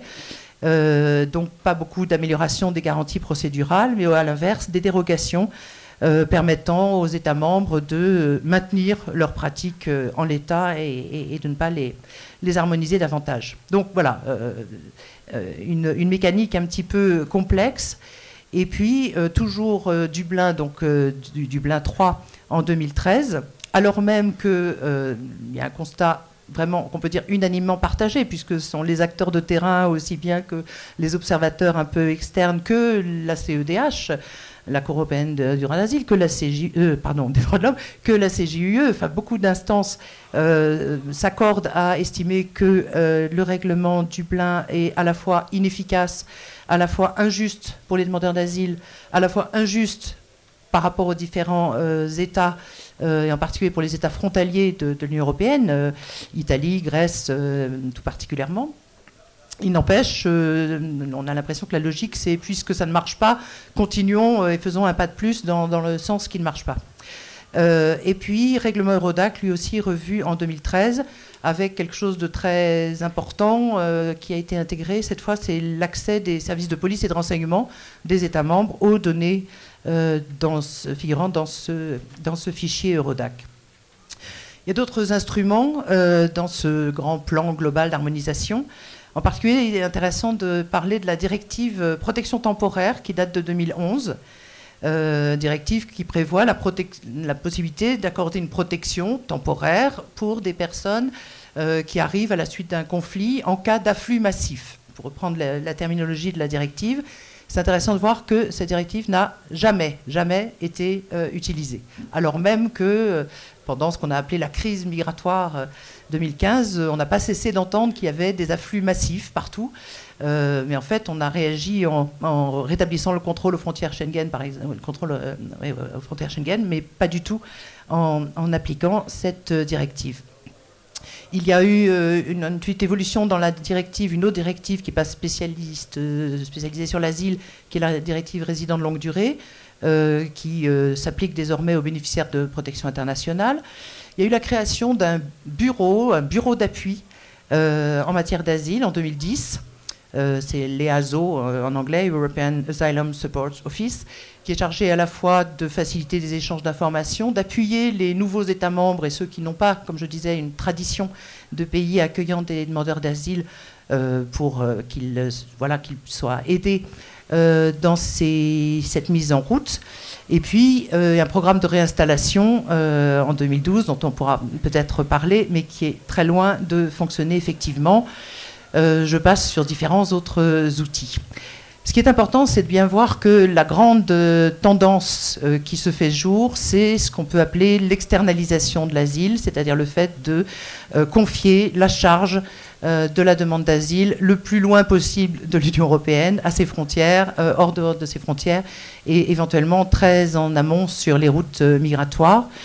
Ça, c'est une, une, histoire qui a débuté au début des années 2000. Euh, au début, c'est le Royaume-Uni, euh, je crois, qui en a parlé de façon la plus forte, en parlant de centres de transit à créer dans les régions que traversent euh, les demandeurs. en fait, l'idée avait déjà été émise auparavant par le Danemark dès 1986, les Pays-Bas en 1994. Donc voilà, c'est une idée qui s'obstine, qui frappe à la porte régulièrement. Euh, et puis euh, qui est mise en œuvre dans d'autres pays. Hein. L'Australie, euh, les États-Unis ont inventé des systèmes pour que eh bien, les demandeurs d'asile se trouvent dans une île. À Guantanamo, par exemple, des boat people haïtiens se sont trouvés bloqués pendant très longtemps pour qu'on puisse instruire leur dossier au calme, bien sûr. le HCR lui-même, qui est l'institution de l'ONU censée protéger, euh, faire que les, États respectent la Convention de Genève, avait imaginé un programme qui s'appelait Convention Plus, euh, qui évoquait aussi la possibilité de centres fermés pour demandeurs d'asile à l'est de l'Union européenne, pour des demandes d'asile abusives. Voilà. voilà. Et puis l'Union européenne, dans, son programme de la haie en 2004, a s'est donné comme priorité le renforcement des capacités de protection des régions d'origine. Renforcement des capacités de protection des régions d'origine, c'est rien que la, formulation en dit long sur l'objectif et ce qu'on veut mettre en œuvre avec plusieurs idées qui ont été émises successivement par euh, différents États, des guichets européens de l'immigration, euh, dans les pays de transit, euh, le concept de zone régionale de protection, c'est-à-dire le fait que finalement, plutôt que les demandeurs d'asile viennent en Europe, eh par exemple, on pourrait leur trouver un petit lieu où ils seraient en sécurité, ils trouveraient une protection, et ce serait pas loin de chez eux, ça, ils n'auraient pas à changer de climat, d'alimentation, tout ça, ce serait beaucoup mieux pour tout le monde. Euh, le même type de réflexion euh, a été euh, fait dans le cadre du processus de Khartoum, dialogue euro-africain 2014, qui s'attache à améliorer les choses du point de vue de l'Union européenne sur la route migratoire qui va de la Corne de l'Afrique vers l'Union européenne, avec une coopération entre pays d'origine, de transit et de destination. La, coopération, c'est toujours un terme qui figure dans ces textes. Évidemment, quand on est en train de coopérer avec l'Érythrée ou l'Éthiopie ou euh, le Kenya et qu'on est euh, l'Union européenne, on n'est pas forcément dans un régime de très grande parité. Euh, mais voilà, la coopération consiste à organiser une meilleure lutte de l'immigration irrégulière, des passeurs, des victimes de la lutter contre les, phénomènes de traite, apporter des assistances techniques aux pays de transit. Et pour cela, on n'hésite pas à euh, négocier, discuter avec euh, des régimes qui sont pour le moins euh, assez peu démocratiques, Djibouti, Égypte, Érythrée, Éthiopie, Kenya, Somalie, Sud-Soudan, Soudan, Tunisie. On n'a pas de scrupules à discuter avec ces pays-là lorsqu'il s'agit de se protéger de l'arrivée de demandeurs d'asile. L'externalisation ça se continue en mars 2015 avec l'idée de centres de traitement dans des pays tiers qui pourraient être gérés par le HCR, gérés par l'OIM.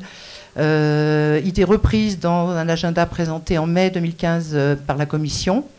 Il y a eu l'idée au Niger d'un centre pilote multifonction au Niger, euh, qui se chargerait d'accorder, de, favoriser une protection locale euh, aux requérants et puis organiser de là, d'un centre au Niger, la réinstallation. Je passe, euh, pour ne pas dépenser trop de temps, euh, sur euh, ce qui s'appelle en langage européen l'approche hotspot, c'est-à-dire des centres de tri, spécialement en Italie et Grèce, également en mai 2015, qui sont également là pour permettre des éventuelles relocalisations. Je passe sur l'accord UE-Turquie, dont on pourra évidemment reparler davantage. au total, on a quelques améliorations, bien sûr, euh, au cours de, l'élaboration euh, de tous ces textes et des négociations, mais ce qu'on voit surtout, c'est qu'à chaque étape, il y a des notions qui durcissent davantage les choses, qui renferment davantage les choses et qui sont gravissimes. La notion d'asile interne, les possibilités de placement en rétention, y compris pour des personnes vulnérables, euh, l'accès restreint à l'emploi, des choses qui ont été dites par... mes camarades, des procédures accélérées ou à la frontière, euh, les recours pas systématiquement suspensifs, les pays d'origine sûrs, pays tiers sûrs, premiers pays d'asile, etc., etc. Toute notion que les États membres euh, insistent pour qu'elle soit mise en œuvre et ensuite disent ah ben, c'est l'Europe qui nous oblige. Donc on est bien obligé de traduire dans notre droit interne. je terminerai en disant que lorsque on veut véritablement respecter euh, l'esprit et la lettre de l'asile, eh il faut commencer par respecter déjà les textes. Par exemple, il y a un principe de non-refoulement qui figure dans la Convention de Genève et qui est, et, on voit des transgressions de ce principe régulièrement, euh, y compris avec l'agence Frontex qui agit au nom euh, de l'Union européenne, aussi bien aux frontières terrestres qu'évidemment en Méditerranée. On a le HCR qui timidement rappelle régulièrement que les flux sont mixtes les flux sont mixtes, ça veut dire que parmi les personnes qui sont sur les routes migratoires vers l'Europe, il y a bien entendu potentiellement des réfugiés, potentiellement des demandeurs d'asile, euh, même s'il y a des migrants pour lesquels la, décision de, savoir s'ils relèvent ou pas de l'asile, comme le disait Feriel, est éventuellement plus subtile, euh, mais peut-être euh, ne l'est que rarement.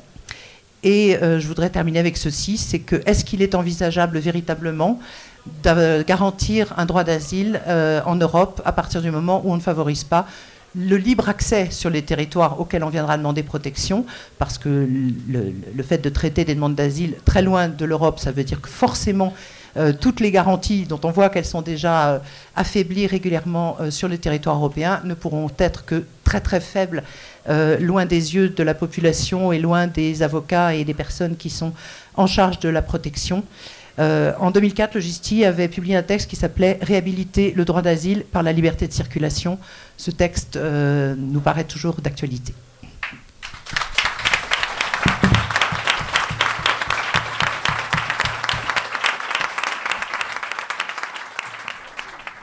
Merci beaucoup Violaine Carrère et merci à tous euh, pour ces interventions euh, particulièrement riches. Je vais faire une toute petite conclusion avant de donner la parole à la salle parce que je trouve qu'il y a vraiment quelque chose de saisissant à l'écoute de ces interventions. Euh, autour de cette table, il y a des acteurs de l'asile, entre guillemets, de positions, d'institutions très différentes et de positions dans l'État et en dehors de l'État très différentes. Et ce qui est particulièrement saisissant, c'est que pour reprendre pour reprendre le pour je reprendre vais reprendre. Pour reprendre le titre euh, d'un article du Monde qui est paru, je crois, autour du 20 février, ce projet de loi fait la quasi-unanimité contre lui. En tout cas, des acteurs euh, de l'asile. Et hum, on a tous été euh, ici euh, reçus euh, par le Parlement, par les députés de l'Assemblée nationale, notamment de la majorité, aussi en ce qui concerne l'intersyndicale de la CNDA, donc qui est composée du CIPS, affilié à l'UNSA, de la CGT et de FO. On a également été reçus depuis juillet de l'année passée. Euh, par euh, différents ministères, euh, le ministère de la Justice, le ministère de l'Intérieur, le cabinet du Premier ministre, pour, et aussi le, ministère des Comptes publics, pour présenter, dans le cadre de, ce, projet de loi, ce qui serait selon nous un projet de juridiction qui permettrait de, professionnaliser la Cour, et on était tout à fait prêt à engager des discussions, et on s'est rendu compte en fait qu'on était face euh, à, un mur, que ça n'intéressait pas nos interlocuteurs, ni le gouvernement, ni bien sûr euh, la, rapporteure euh, de, la loi. Et on a aussi observé tous, je pense ici, la, la, volonté du gouvernement à faire passer ce texte en l'état, puisqu'on sait euh, c'est un secret de polichinelle et je ne sais même pas si le gouvernement s'en cache, que le ministère de l'Intérieur a convoqué chaque député de la majorité quasi un à un et surtout bien sûr ceux qui projetaient de faire dissension pour euh, les en dissuader. Donc je n'étais pas, nous n'étions pas dans, ces, réunions, ces dîners ou ces déjeuners, mais on voit là aussi qu'il y a une volonté très très forte de faire passer le texte en l'état et que euh, le en même temps humanisme et fermeté qui était présenté initialement dans la communication du gouvernement, voilà, l'humanisme, je pense que personne personne n'est dupe. ce qu'on peut dire maintenant, c'est que la mobilisation continue. Le projet de loi il va passer en séance publique euh, à partir de la semaine prochaine. Il y a plusieurs rendez-vous euh, larges euh, qui, vont pouvoir à nouveau nous, nous, rassembler. Tout d'abord à l'appel de l'intersyndicale de la Cour nationale du droit d'asile, mais auquel se sont associés un, un grand nombre d'acteurs, dont certains ici présents. on organise un rassemblement contre le projet de loi lundi 16 avril à 12h30, place Édouard Herriot. Euh, juste avant ce week-end, le 15 avril, il y a une manifestation, aussi à l'appel de, plusieurs acteurs organisés par le BAM, euh, à 15h, une, manifestation qui partira de l'Assemblée nationale, qui ira jusqu'au Sénat. Euh, le mercredi 18, il y aura aussi une, mobilisation assez générale organisée par les États généraux des migrations. Donc la semaine prochaine sera une semaine de mobilisation. D'accord, donc euh, à suivre sur les, sur les sites qui recensent euh, les mobilisations. Euh, voilà, je vais passer la parole à présent à la salle. On va se donner 20 minutes, 30 minutes de, débat et je vous invite à, venir à nous puisque nous n'avons qu'un micro, que des micro-filaires, donc ce sera des, participations voilà, qui passent par le fait de venir à nous. Merci, je passe la parole à la salle. Merci. Bonjour. Euh, je, voudrais vous remercie tous de vos interventions. Je voudrais reprendre depuis le début. Euh, euh, je, m'appelle Christiane, je suis membre du collectif Migrants Austerlitz et je suis à la France Insoumise aussi. je voudrais dire que la première, j'ai commencé à, rencontrer les migrants sur le, sous le pont d'Austerlitz. La première chose que l'on oublie concernant l'arrivée des migrants, et je remercie particulièrement Maître Ketty de tout ce que vous avez dit de concret sur la situation des migrants, que je retrouve, donc je ne vais pas le reprendre. La première chose qui se passe, c'est que quand on arrive, on ne voit rien. On ne parle pas la langue. On ne la lit pas. Imaginez un Chinois qui arrive ici. Qu'est-ce que c'est? Qu'est-ce qui est écrit Où je vais Je fais quoi Je m'installe. Si j'ai de la chance, j'arrive avec un, téléphone portable. Je voudrais parler de, cette histoire des, rendez-vous euh, avec le portable. Ben, il faudrait déjà que les gens aient des portables. Il faudrait aussi qu'ils puissent lire sur le portable. En quelle langue on lit sur un portable? Tout ça, c'est une espèce de chose qu'on n'imagine pas en fait, que moi je ne connaissais pas, que j'ai découverte sur le terrain. Donc on ne, sait pas où on est, on ne sait pas où on va. Euh, si on a de la chance et qu'on a un portable, on peut avoir un Soudanais, un Afghan qui vous dit euh, essaie de nous rejoindre, où je viens de chercher, ou t'es où, ou je sais pas quoi. Et finalement, il se retrouve à la chapelle, puisque c'est l'accueil à Paris, la plupart du temps. Mais là, on n'a pas de logement. On est dehors. On n'a rien à manger. On n'a rien à boire. On n'a pas de tente et quand on en a, la police les, déchire, les ramasse, les jette. Quelquefois, c'est les papiers des personnes qui sont jetés. Comment est-ce que, alors qu'on est dans cette situation de précarité, c'est peu dire, c'est d'abandon total, comment est-ce qu'on peut imaginer, alors qu'il n'y a pas d'interprètes sur le terrain, qu'il n'y a pas d'assistants sociaux, qu'il n'y a pas de cours de français, sauf ceux que donne BAM dehors à la chapelle? Comment est-ce qu'on peut imaginer que ces gens vont rencontrer des Français qui, malgré tout ce que font les bénévoles, qui apportent, qui sont les seuls à apporter euh, à manger à ces gens, comment est-ce qu'on peut imaginer qu'ils vont pouvoir contacter quelqu'un pour savoir comment on demande l'asile en France? Mais c'est une aberration totale. Donc moi je pense, je ne vais pas reprendre tous les points que vous avez abordés les uns et les autres. Je voudrais dire euh, seulement une chose, c'est que depuis euh, une quinzaine, un peu plus d'une quinzaine de jours, trois semaines, un mois, les, les, retours qu'on a de l'OFRA sur les synthèses, et je ne vous mets pas en cause bien entendu tous les deux, mais je ne sais pas qui sont les gens qui reçoivent les, euh, les migrants. On a des, des retours, puisqu'on accompagne les personnes aussi, en plus de donner des cours de français, on a des retours absolument abominables, avec une synthèse de première page qui n'a plus rien à voir avec ce que la personne a dit, donc une incohérence totale du dossier dans les refus, et puis des gens qui n'ont même pas pu parler, avec des demi-phrases. Euh, le monsieur qui est revenu nous a dit mais euh, moi de toute façon j'ai même pas pu parler c'est l'interprète qui a parlé pour moi. Et je ne veux pas parler des interprètes parce que c'est une véritable catastrophe. De pire en pire un Darfouri ne parle pas euh, l'arabe comme un Soudanais il y a énormément d'erreurs. Il y en avait déjà énormément. Alors là, je n'ose même pas penser euh, ce que ça va devenir.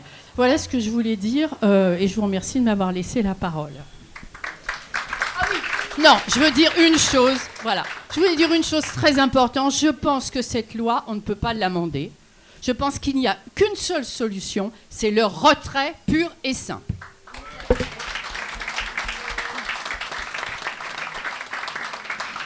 Merci. Euh, je vais donner la parole à Lorraine Dubois pour répondre et puis après on prendra plusieurs interventions et on fera peut-être des réponses groupées.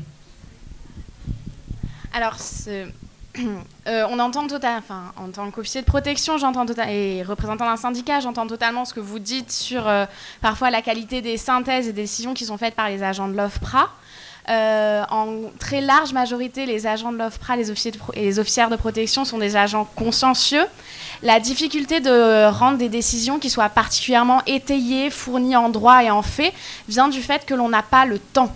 On, est sur des délais toujours de plus en plus courts, euh, notamment pour les procédures accélérées, donc qui sont dans des délais de traitement de 15 jours. De, l'instruction. Nous, avons un chiffre qui nous est demandé à faire parce que euh, pour le ministère de l'Intérieur, pour le gouvernement, un migrant, c'est un chiffre. C'est pas une personne, c'est pas des droits, c'est un chiffre. Et nous sommes dans une logique de productivité. Nous devons être productifs, nous sommes une machine à produire des décisions. Donc malheureusement, plus on nous charge, plus on nous, demande de travailler vite, et moins le travail. Malheureusement, le, le système mécanique, c'est le travail est moins bien fait. Ce n'est pas quelque chose euh, les agents de l'OFPRA veulent faire leur métier de façon euh, efficace, mais veulent le faire bien. Nous partons toujours en entretien avec le désir de pouvoir protéger la personne. Et si malheureusement, pas en grande majorité, les agents de l'OFPRA veulent protéger, nous, désirons euh, pouvoir effectivement entendre les personnes dans les meilleures conditions possibles. Malheureusement, ce n'est pas toujours le cas, mais vraiment, ce qui est important de savoir, c'est que plus on nous demandera de faire du chiffre et plus il faudra le faire vite, moins nous pourrons protéger les gens et moins et moins nous pourrons faire des décisions de rejet fournies qui permettront aux avocats de mieux préparer et de mieux défendre le dossier devant la CNDA. Merci. Euh, bah, bonsoir tout le monde, je vous remercie.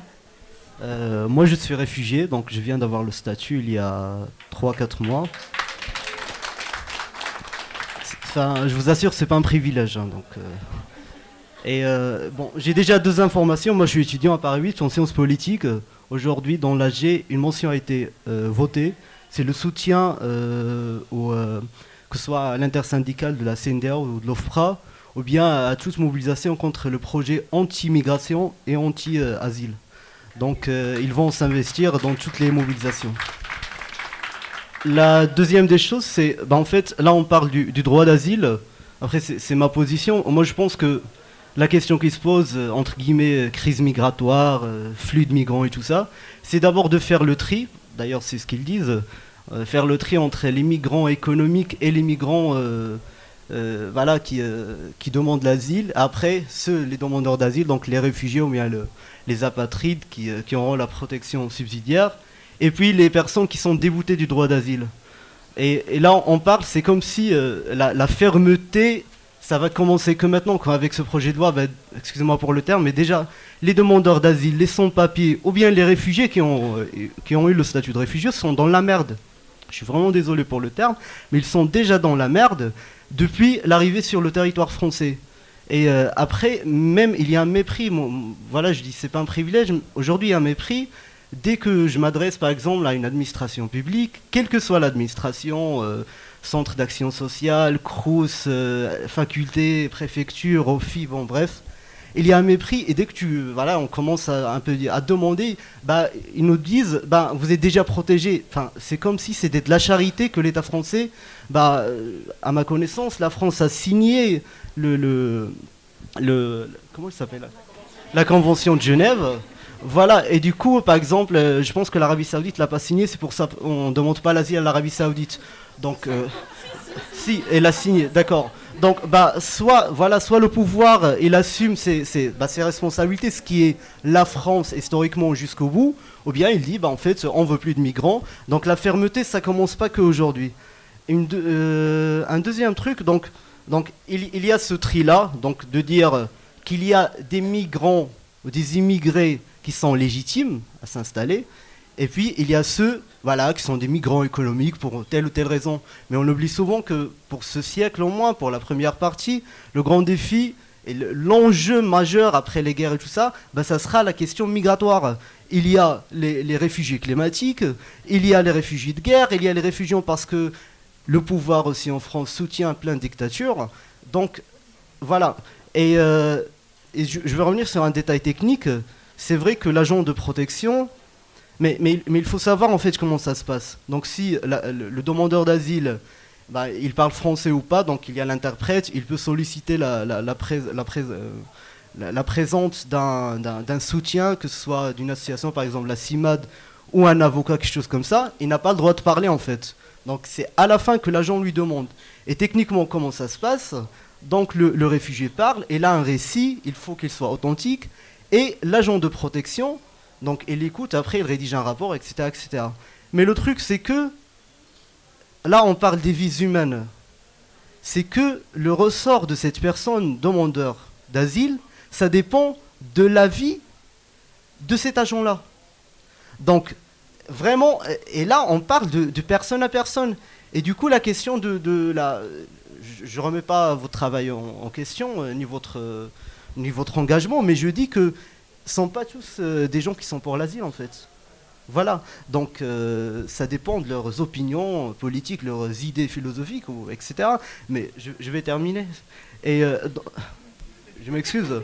Mais, mais en fait, voilà, donc la question, c'est il faut aller jusqu'au bout et euh, en même temps, enfin, en, même temps.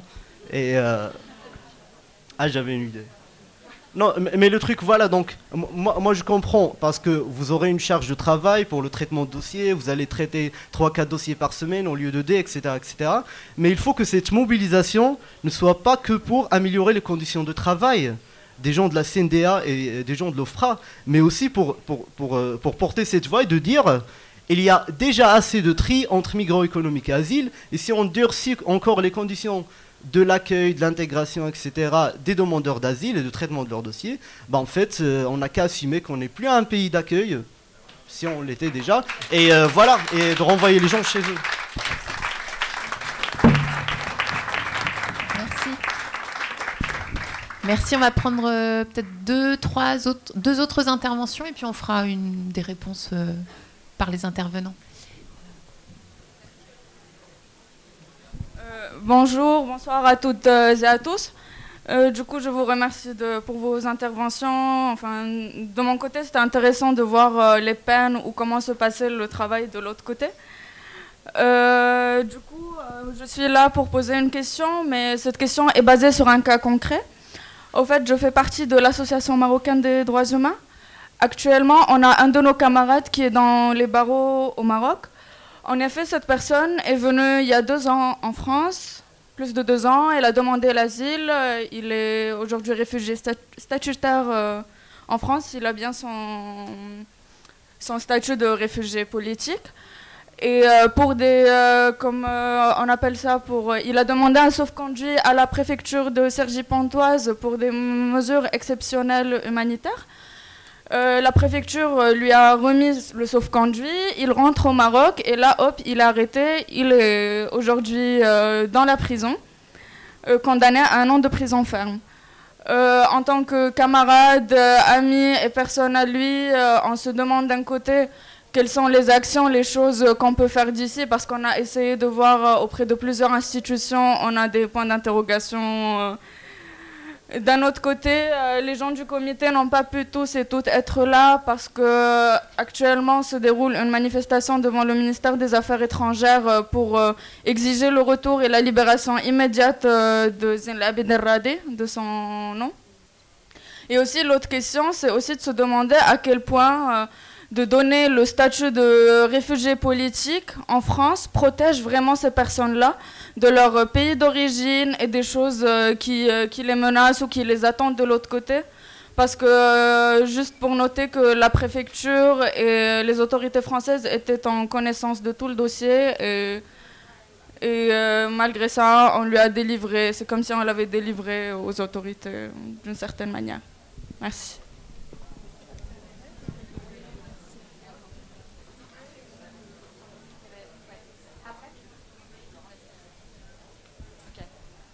dans l'ordre et après je vous donne la parole. Oui, bonsoir. Alors moi je suis rapporteur euh, à la Cour nationale euh, du droit d'asile, je suis aussi membre de l'intersyndicale.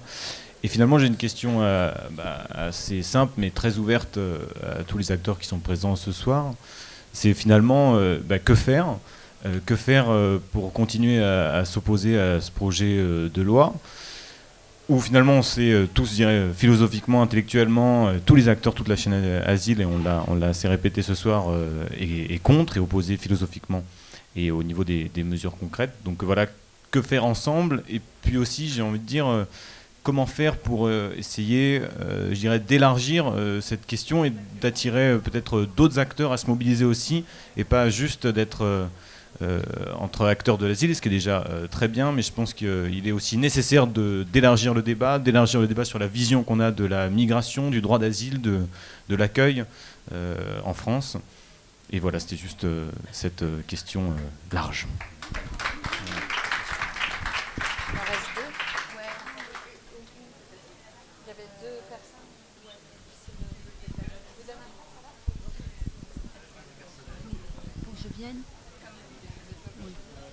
Euh, Si je vais venir quand même.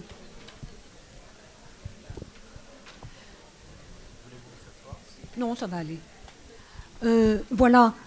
Euh, moi, je suis au réseau Éducation sans frontières.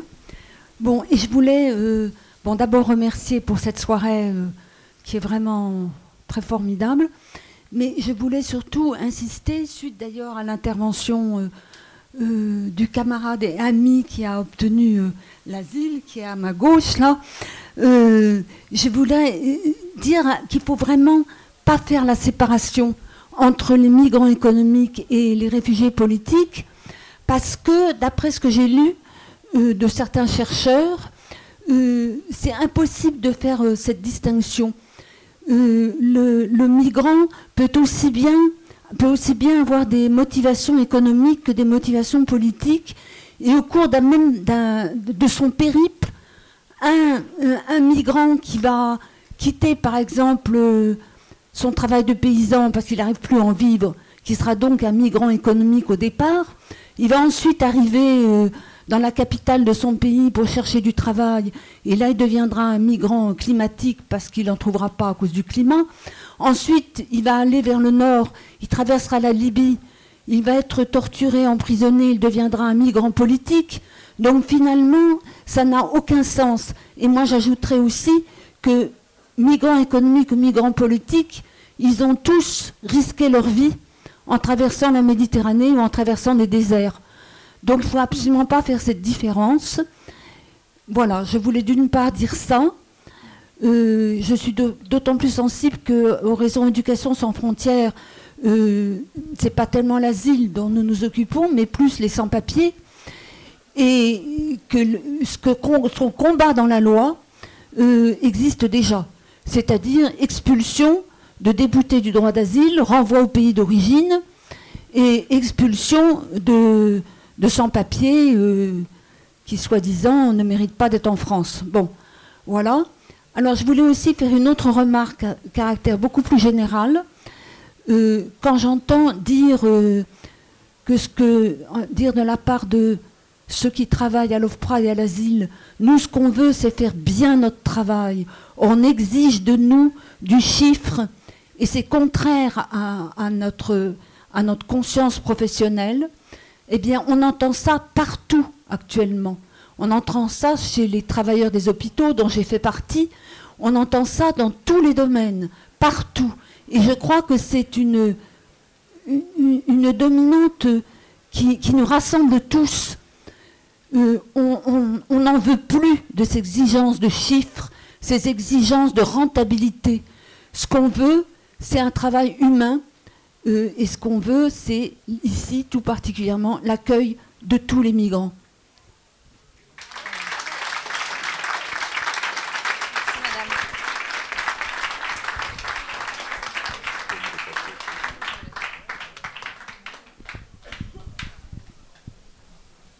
Oui, bon, bonsoir, euh, Jean-Albert Guidou, euh, pour le collectif confédéral CGT des droits des migrants. Euh, donc, euh, je vais repartir des deux dernières interventions. Pour nous, euh, la séparation entre migrants économiques, migrants politiques, migrants climatiques, qui est mise en avant par le gouvernement, en réalité, c'est un recul pour tous. Et je crois que la réunion de ce soir, et je vous en, félicite, l'a bien montré. On parle du droit d'asile, mais en réalité, pour retirer les possibilités aux migrants au titre de l'asile de pouvoir trouver une place dans ce pays. Le projet de loi, qui parle évidemment de l'asile, parle aussi des travailleurs. Puisque dans l'article, enfin ce qui était l'article 16 au départ, qui est devenu l'article 19, prévoit donc concernant donc les travailleurs qui travaillent sous alias, donc avec la carte de séjour d'une autre personne, de se voir euh, est responsable pénalement, donc avec des peines qui peuvent aller jusqu'à 5 ans de prison et 75 000 euros d'amende. Au prétexte, alors au départ c'était pour lutter contre les filières, contre les passeurs. En réalité, c'est un projet qui là est très explicite cette fois-ci, qui s'exerce contre les travailleurs. Le gouvernement, par ce biais, donne la possibilité aux employeurs non pas de remplir les documents pour régulariser les travailleurs sans papier, mais au contraire pour donner au, patronat la possibilité de ne pas remplir ces documents, d'aller vers la justice pour faire condamner ces travailleurs et au bout du compte, évidemment, pour les exploiter davantage. Voilà. Je voudrais aussi préciser que pour nous, en tant que confédération, nous sommes pour que les migrants, au niveau du droit d'asile, puissent travailler. Travailler légalement, c'est d'éviter justement que ces, personnes qui seront dans l'obligation de travailler se retrouvent surexploitées et dans des situations souvent extrêmement dangereuses au niveau du travail. On en connaît de nombreux. Encore aujourd'hui, on a rencontré une douzaine de travailleurs qui étaient exposés à l'amiante sans aucune protection. Donc voilà le type de situation auquel conduit ces projets de loi, et en particulier celui-ci, qui est encore plus dramatique que les précédents. Donc nous sommes totalement solidaires, et je pense que la question aujourd'hui, alors qu'on est sur des questions sociales en effet lourdes sur d'autres sujets, il ne faudrait pas que ce projet de loi passe comme une lettre à la poste, parce que l'actualité justement, nous oblige à nous occuper ou nous envoie sur d'autres dossiers. Je vous remercie.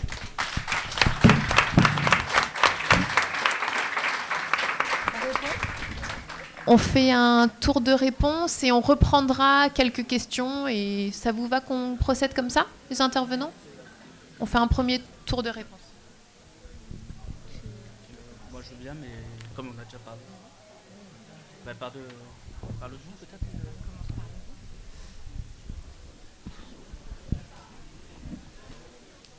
Bah, juste une petite chose là sur, le, sur ce réfugié euh, marocain qui s'est retrouvé euh, emprisonné. Il faut savoir qu'en fait, un réfugié, quand il obtient la protection de la France, la protection, euh, c'est non seulement le titre de séjour, la carte de résident en France, c'est la protection de l'OFPRA en matière d'état civil, mais on l'oublie aussi souvent, c'est la protection consulaire. Donc ça veut dire qu'un réfugié, quand il est à l'étranger, quand il est en difficulté à l'étranger, à qui il s'adresse Au consulat de France. Donc là, en fait, la, pression qu'il faudrait exercer, c'est ce que vous avez déjà commencé à faire, c'est sur les autorités diplomatiques françaises. C'est là-dessus. Enfin bon, c'était juste pour préciser les choses, mais c'est comme s'il était français, c'est comme s'il était français, un Français emprisonné au Maroc, en fait. Et c'est euh, en, lui délivrant un sauf-conduit euh, à sa demande. Bon, lui, il a une part de responsabilité. Hein. Il, a fait il a fait ce choix-là, mais euh, c'est aussi normalement le sauf-conduit, il est délivré par la préfecture et à ma connaissance, il est aussi délivré par la préfecture sur avis de l'OFPRA. Donc l'OFPRA a été normalement interrogé. Est-ce qu'il y a un risque ou pas pour lui de retour? Donc il y a une responsabilité partagée de personnel et de l'État français. Euh, bah, je voulais aussi réagir sur, le, oui, sur cette fameuse distinction euh, réfugiés politiques, réfugiés économiques, etc. C'est vrai que c'est quelque chose qui est revenu, qui revient régulièrement hein, depuis, depuis plusieurs années. Euh, il faut faire une distinction entre les bons réfugiés, les mauvais réfugiés. Enfin, y a à, chaque fois, il y a ce genre de terme, cette notion de tri qui, euh, qui revient sans cesse. Euh, juste, en fait, un, petit retour en arrière, c'est une distinction qui n'était pas, pas évidente. finalement, au moment d'élaboration de la Convention de Genève dans les années 50. si la Convention de Genève a abouti à un statut personnel sur la notion de menace euh, individuel par rapport à, euh, à, des craintes catégorisées, etc. etc. Euh, c'est lié au rapport de force qu'il y avait entre États, c'est lié au contexte géopolitique de, la fin de la guerre, du début de la guerre froide, et c'est les États occidentaux qui ont imposé cette vision plus individualiste, fondée sur des, des, des, menaces exercées par des États oppressifs, qui l'a emporté.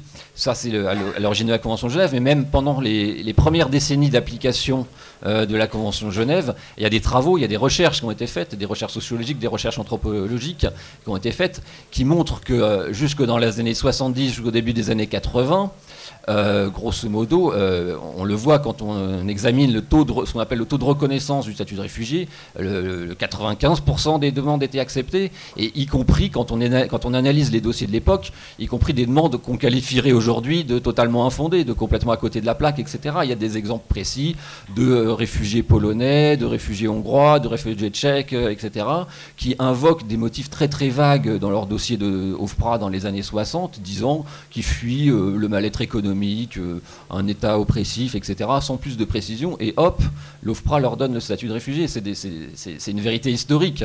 Pourquoi finalement on en est arrivé à, la situation actuelle avec cette logique exacerbée de tri euh, c'est parce que c'est le, en fait, c'est le, le, les discours politiques qui, depuis la fin des années 80, depuis les années 88, 90, qui ont distillé cette, euh, cette, euh, cette, espèce de virus, cette espèce de, de, de, cette notion de, bons réfugiés, de mauvais réfugiés.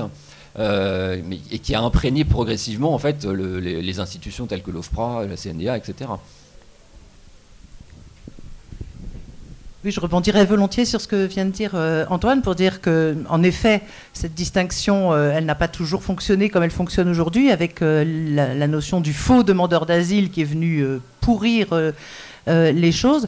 Et j'ajouterais que c'est important de se souvenir, me semble-t-il, de ce que lorsque la France a accueilli des personnes qui avaient besoin d'une protection en quittant les régimes du, du, Chili, de l'Argentine, de l'Uruguay, eh bien, toutes, ces personnes n'ont pas demandé l'asile, ne sont pas passées par la procédure euh, réfugiée, parce que à ce moment-là, eh si on avait un contrat de travail, la possibilité d'exercer ses compétences professionnelles euh, en Europe, eh assez rapidement, on trouvait un statut en Europe sans avoir besoin de faire un récit d'histoire euh, douloureuse, difficile, sans craindre de mettre en danger des tiers, sans avoir à passer par une procédure qui est forcément longue et pénible. Ça, ce serait pas mal qu'on s'en souvienne davantage peut-être euh, aujourd'hui.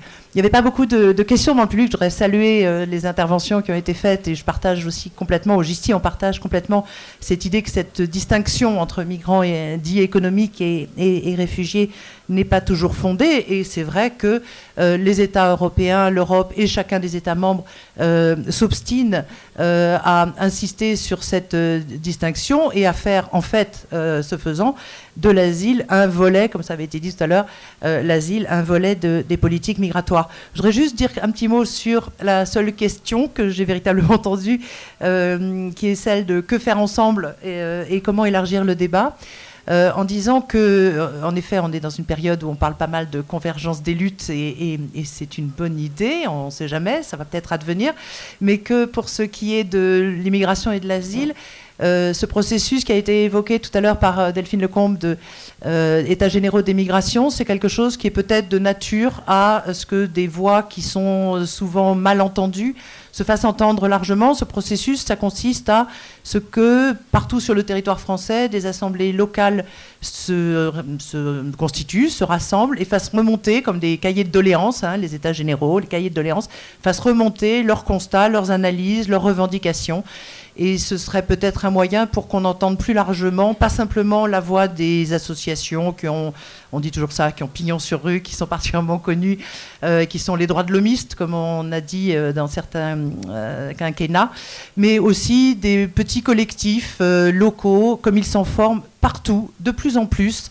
Euh, et c'est vraiment très très important, il me semble, que l'ensemble de ces collectifs qui agissent sur le terrain, aux côtés d'exilés, aux côtés de ces personnes qui ne savent pas quoi faire parce qu'elles viennent d'arriver, qui ne sont accompagnées par aucun travailleur social euh, et, aucune institution euh, de l'État, eh bien qu'on sache qu'elles existent, qu'elles sont nombreuses, et donc il y a beaucoup beaucoup de Français, plus qu'on ne croit, peut-être pas la majorité des Français, mais beaucoup plus de Français qu'on ne croit, qui sont pour que les droits des migrants soient respectés.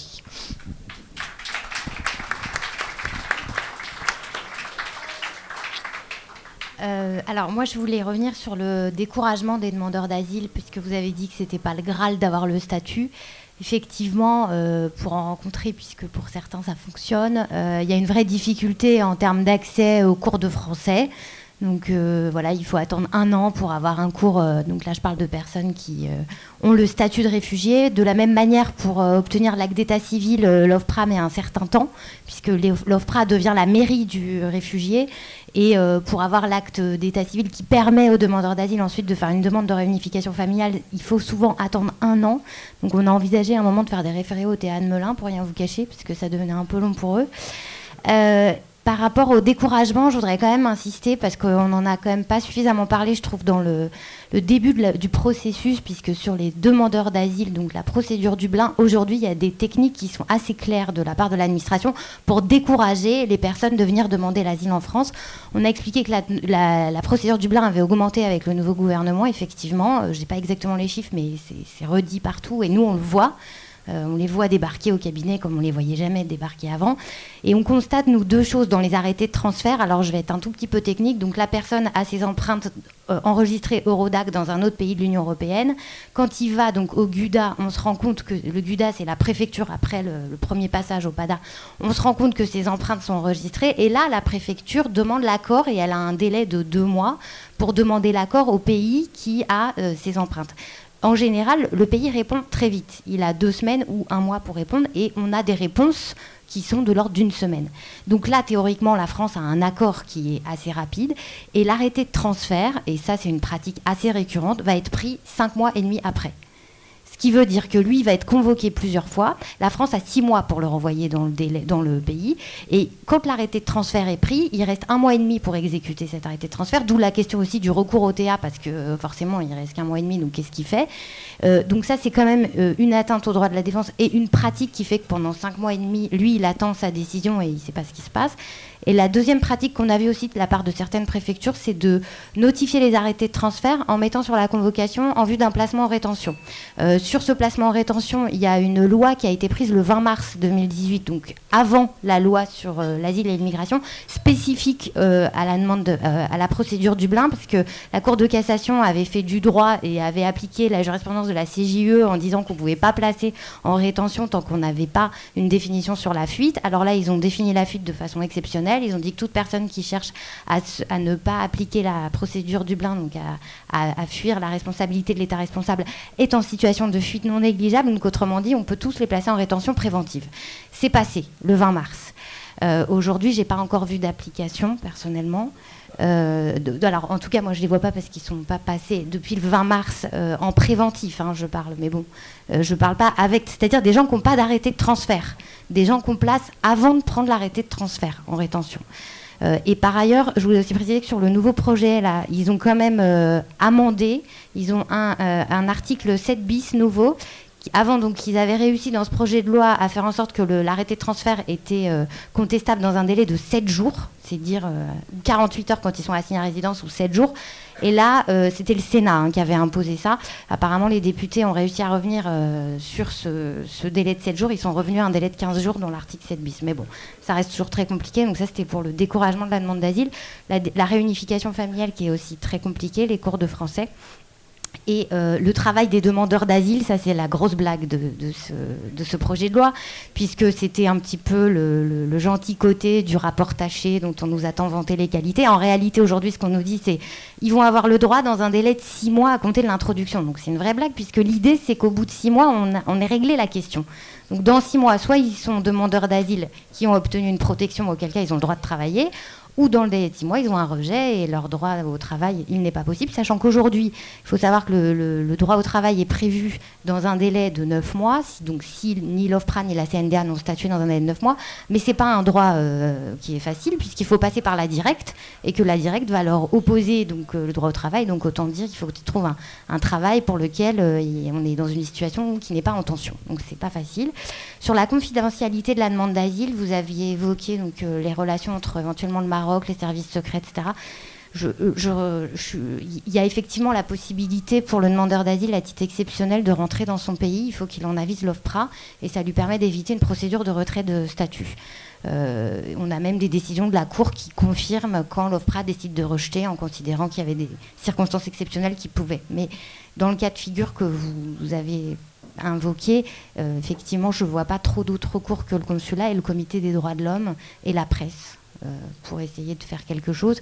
Mais par contre, vous posez la question de la confidentialité de la demande d'asile et nous, on s'inquiétait par rapport aux notifications par voie euh, électronique et surtout par téléphone, parce que ça veut dire qu'on peut géolocaliser n'importe qui, et un demandeur d'asile ou donc qui, est originaire d'un pays euh, dont les services secrets sont quand même assez connus pour avoir des petits moyens pour retrouver les gens facilement. Enfin, la géolocalisation, c'est pas très compliqué. On peut quand même se dire qu'il y a des gens qui vont clairement avoir peur de demander l'asile en France. Euh, on a quand même eu vent des, des façons dont les services secrets soudanais avaient travaillé avec les autorités françaises, ça a été révélé dans la presse. On peut aussi se dire que d'autres services secrets d'autres pays, sans les citer, vous imaginez bien, seront capables d'obtenir des informations à partir du moment où le téléphone portable devient euh, le, En plus, il y aura aussi toute l'histoire du demandeur d'asile, puisque quand on va lui notifier sa décision, quand bien même un jour il arriverait à acheter un téléphone qui lui permet d'ouvrir, euh, etc. Bah, du coup, il y aura aussi, euh, donc, sur la confidentialité, ça pose problème. Alors, le texte nous dit garantissant la confidentialité, mais en pratique, je ne sais pas comment ils vont faire. Et enfin, sur la, la, dichotomie qui essaye, désormais assez classique dans tous les projets de loi. Il y a trois euh, depuis 2003, euh, enfin, ça remonte.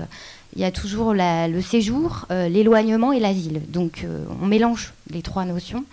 Euh, je, comprends complètement l'idée de, dire que c'est problématique. D'ailleurs, la guerre en Syrie, avait des positionnements qui disaient qu'il y avait une sécheresse qui avait occasionné des revendications politiques, que les choses se font pas comme ça du jour au lendemain. Donc il y a effectivement des imbrications.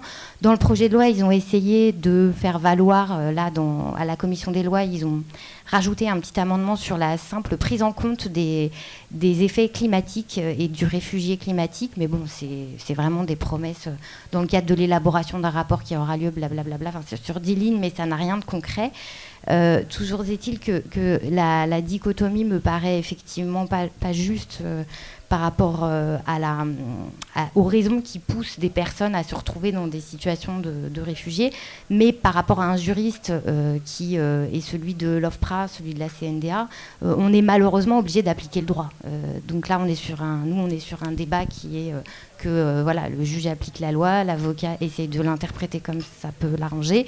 Euh, on peut trouver des, causes climatiques à une situation politique, mais il va toujours falloir qu'on rattache ça au moins à, des conditions de la Convention de Genève ou à des conditions de la protection subsidiaire. Mais finalement, il y a quand même eu des, voilà, il y a des il y a des jurisprudences assez euh, pas aventurières, mais créatrices euh, de situations où on n'est pas, on n'était pas clairement dans, l'asile politique.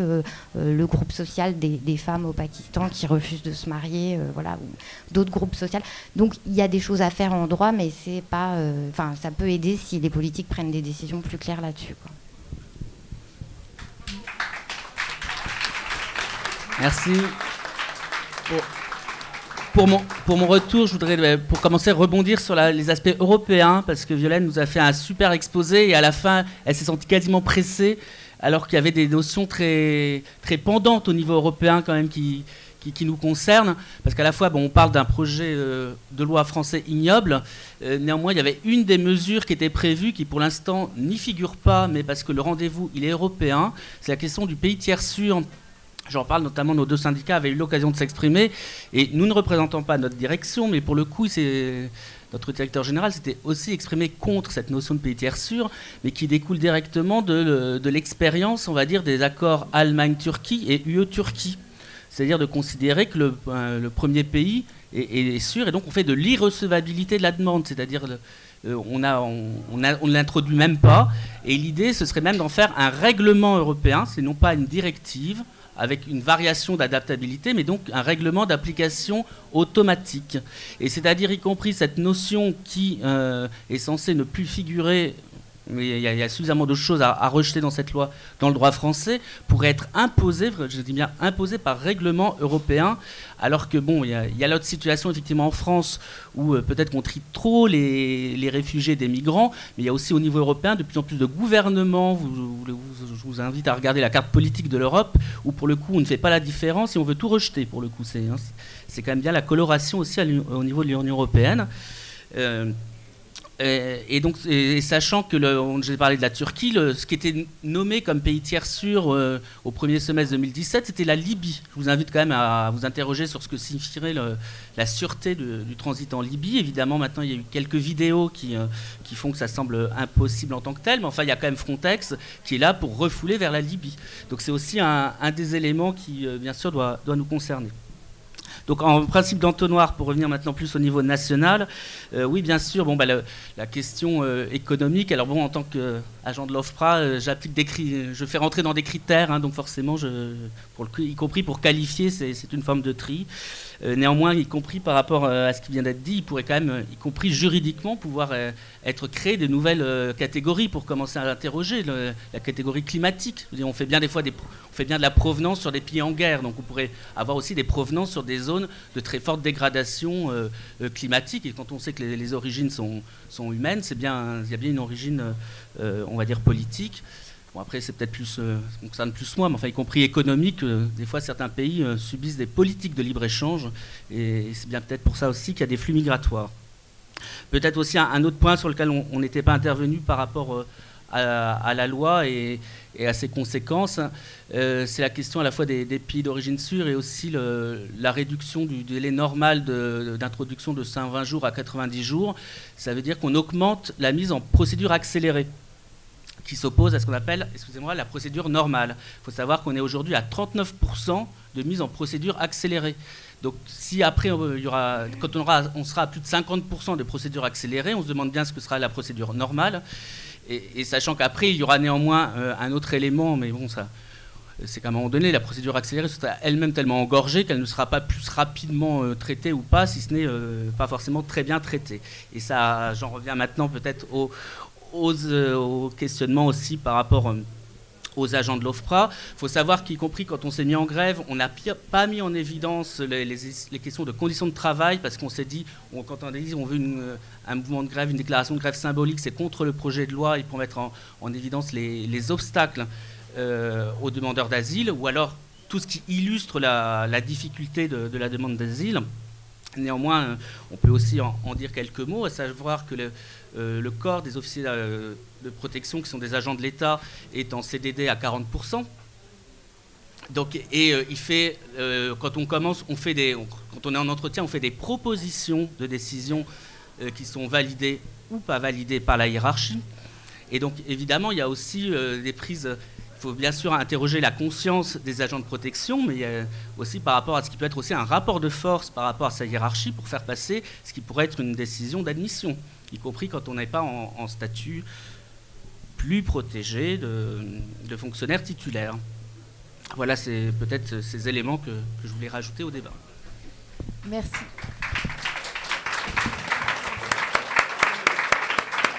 Merci Jean-Charles Lallemand. Euh, juste avant de, donner, avant de donner la parole à Lorraine Dubois, je vais endosser le rôle désagréable de la modératrice et vous annoncer que ce sera la dernière intervention étant donné l'heure. Euh, j'invite euh, les personnes qui seraient frustrées de ne pas avoir posé leurs questions à poursuivre le débat puisque nous restons là et que nous poursuivons la soirée avec un concert. Donc euh, voilà, j'invite tout le monde à rester et à ce qu'on poursuive la discussion après l'intervention de Lorraine Dubois, qu'on poursuive la discussion autour d'un verre. Merci. Alors moi, je n'ai pas grand-chose à rajouter à ce qui a été dit. Juste, vous êtes tous des citoyens et des citoyennes donc de notre État. Vous pouvez tous envoyer vous pouvez tous envoyer un mail ou saisir vos députés afin de manifester votre mécontentement contre le projet de loi.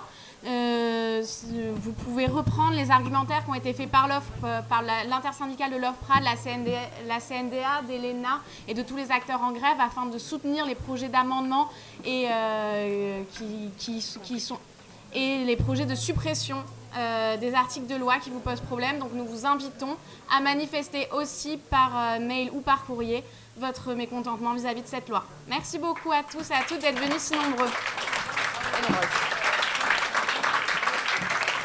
Merci. Merci à tous et encore un grand merci à Radio Parleur pour euh, la retransmission de l'événement. Merci. Bonne fin de soirée.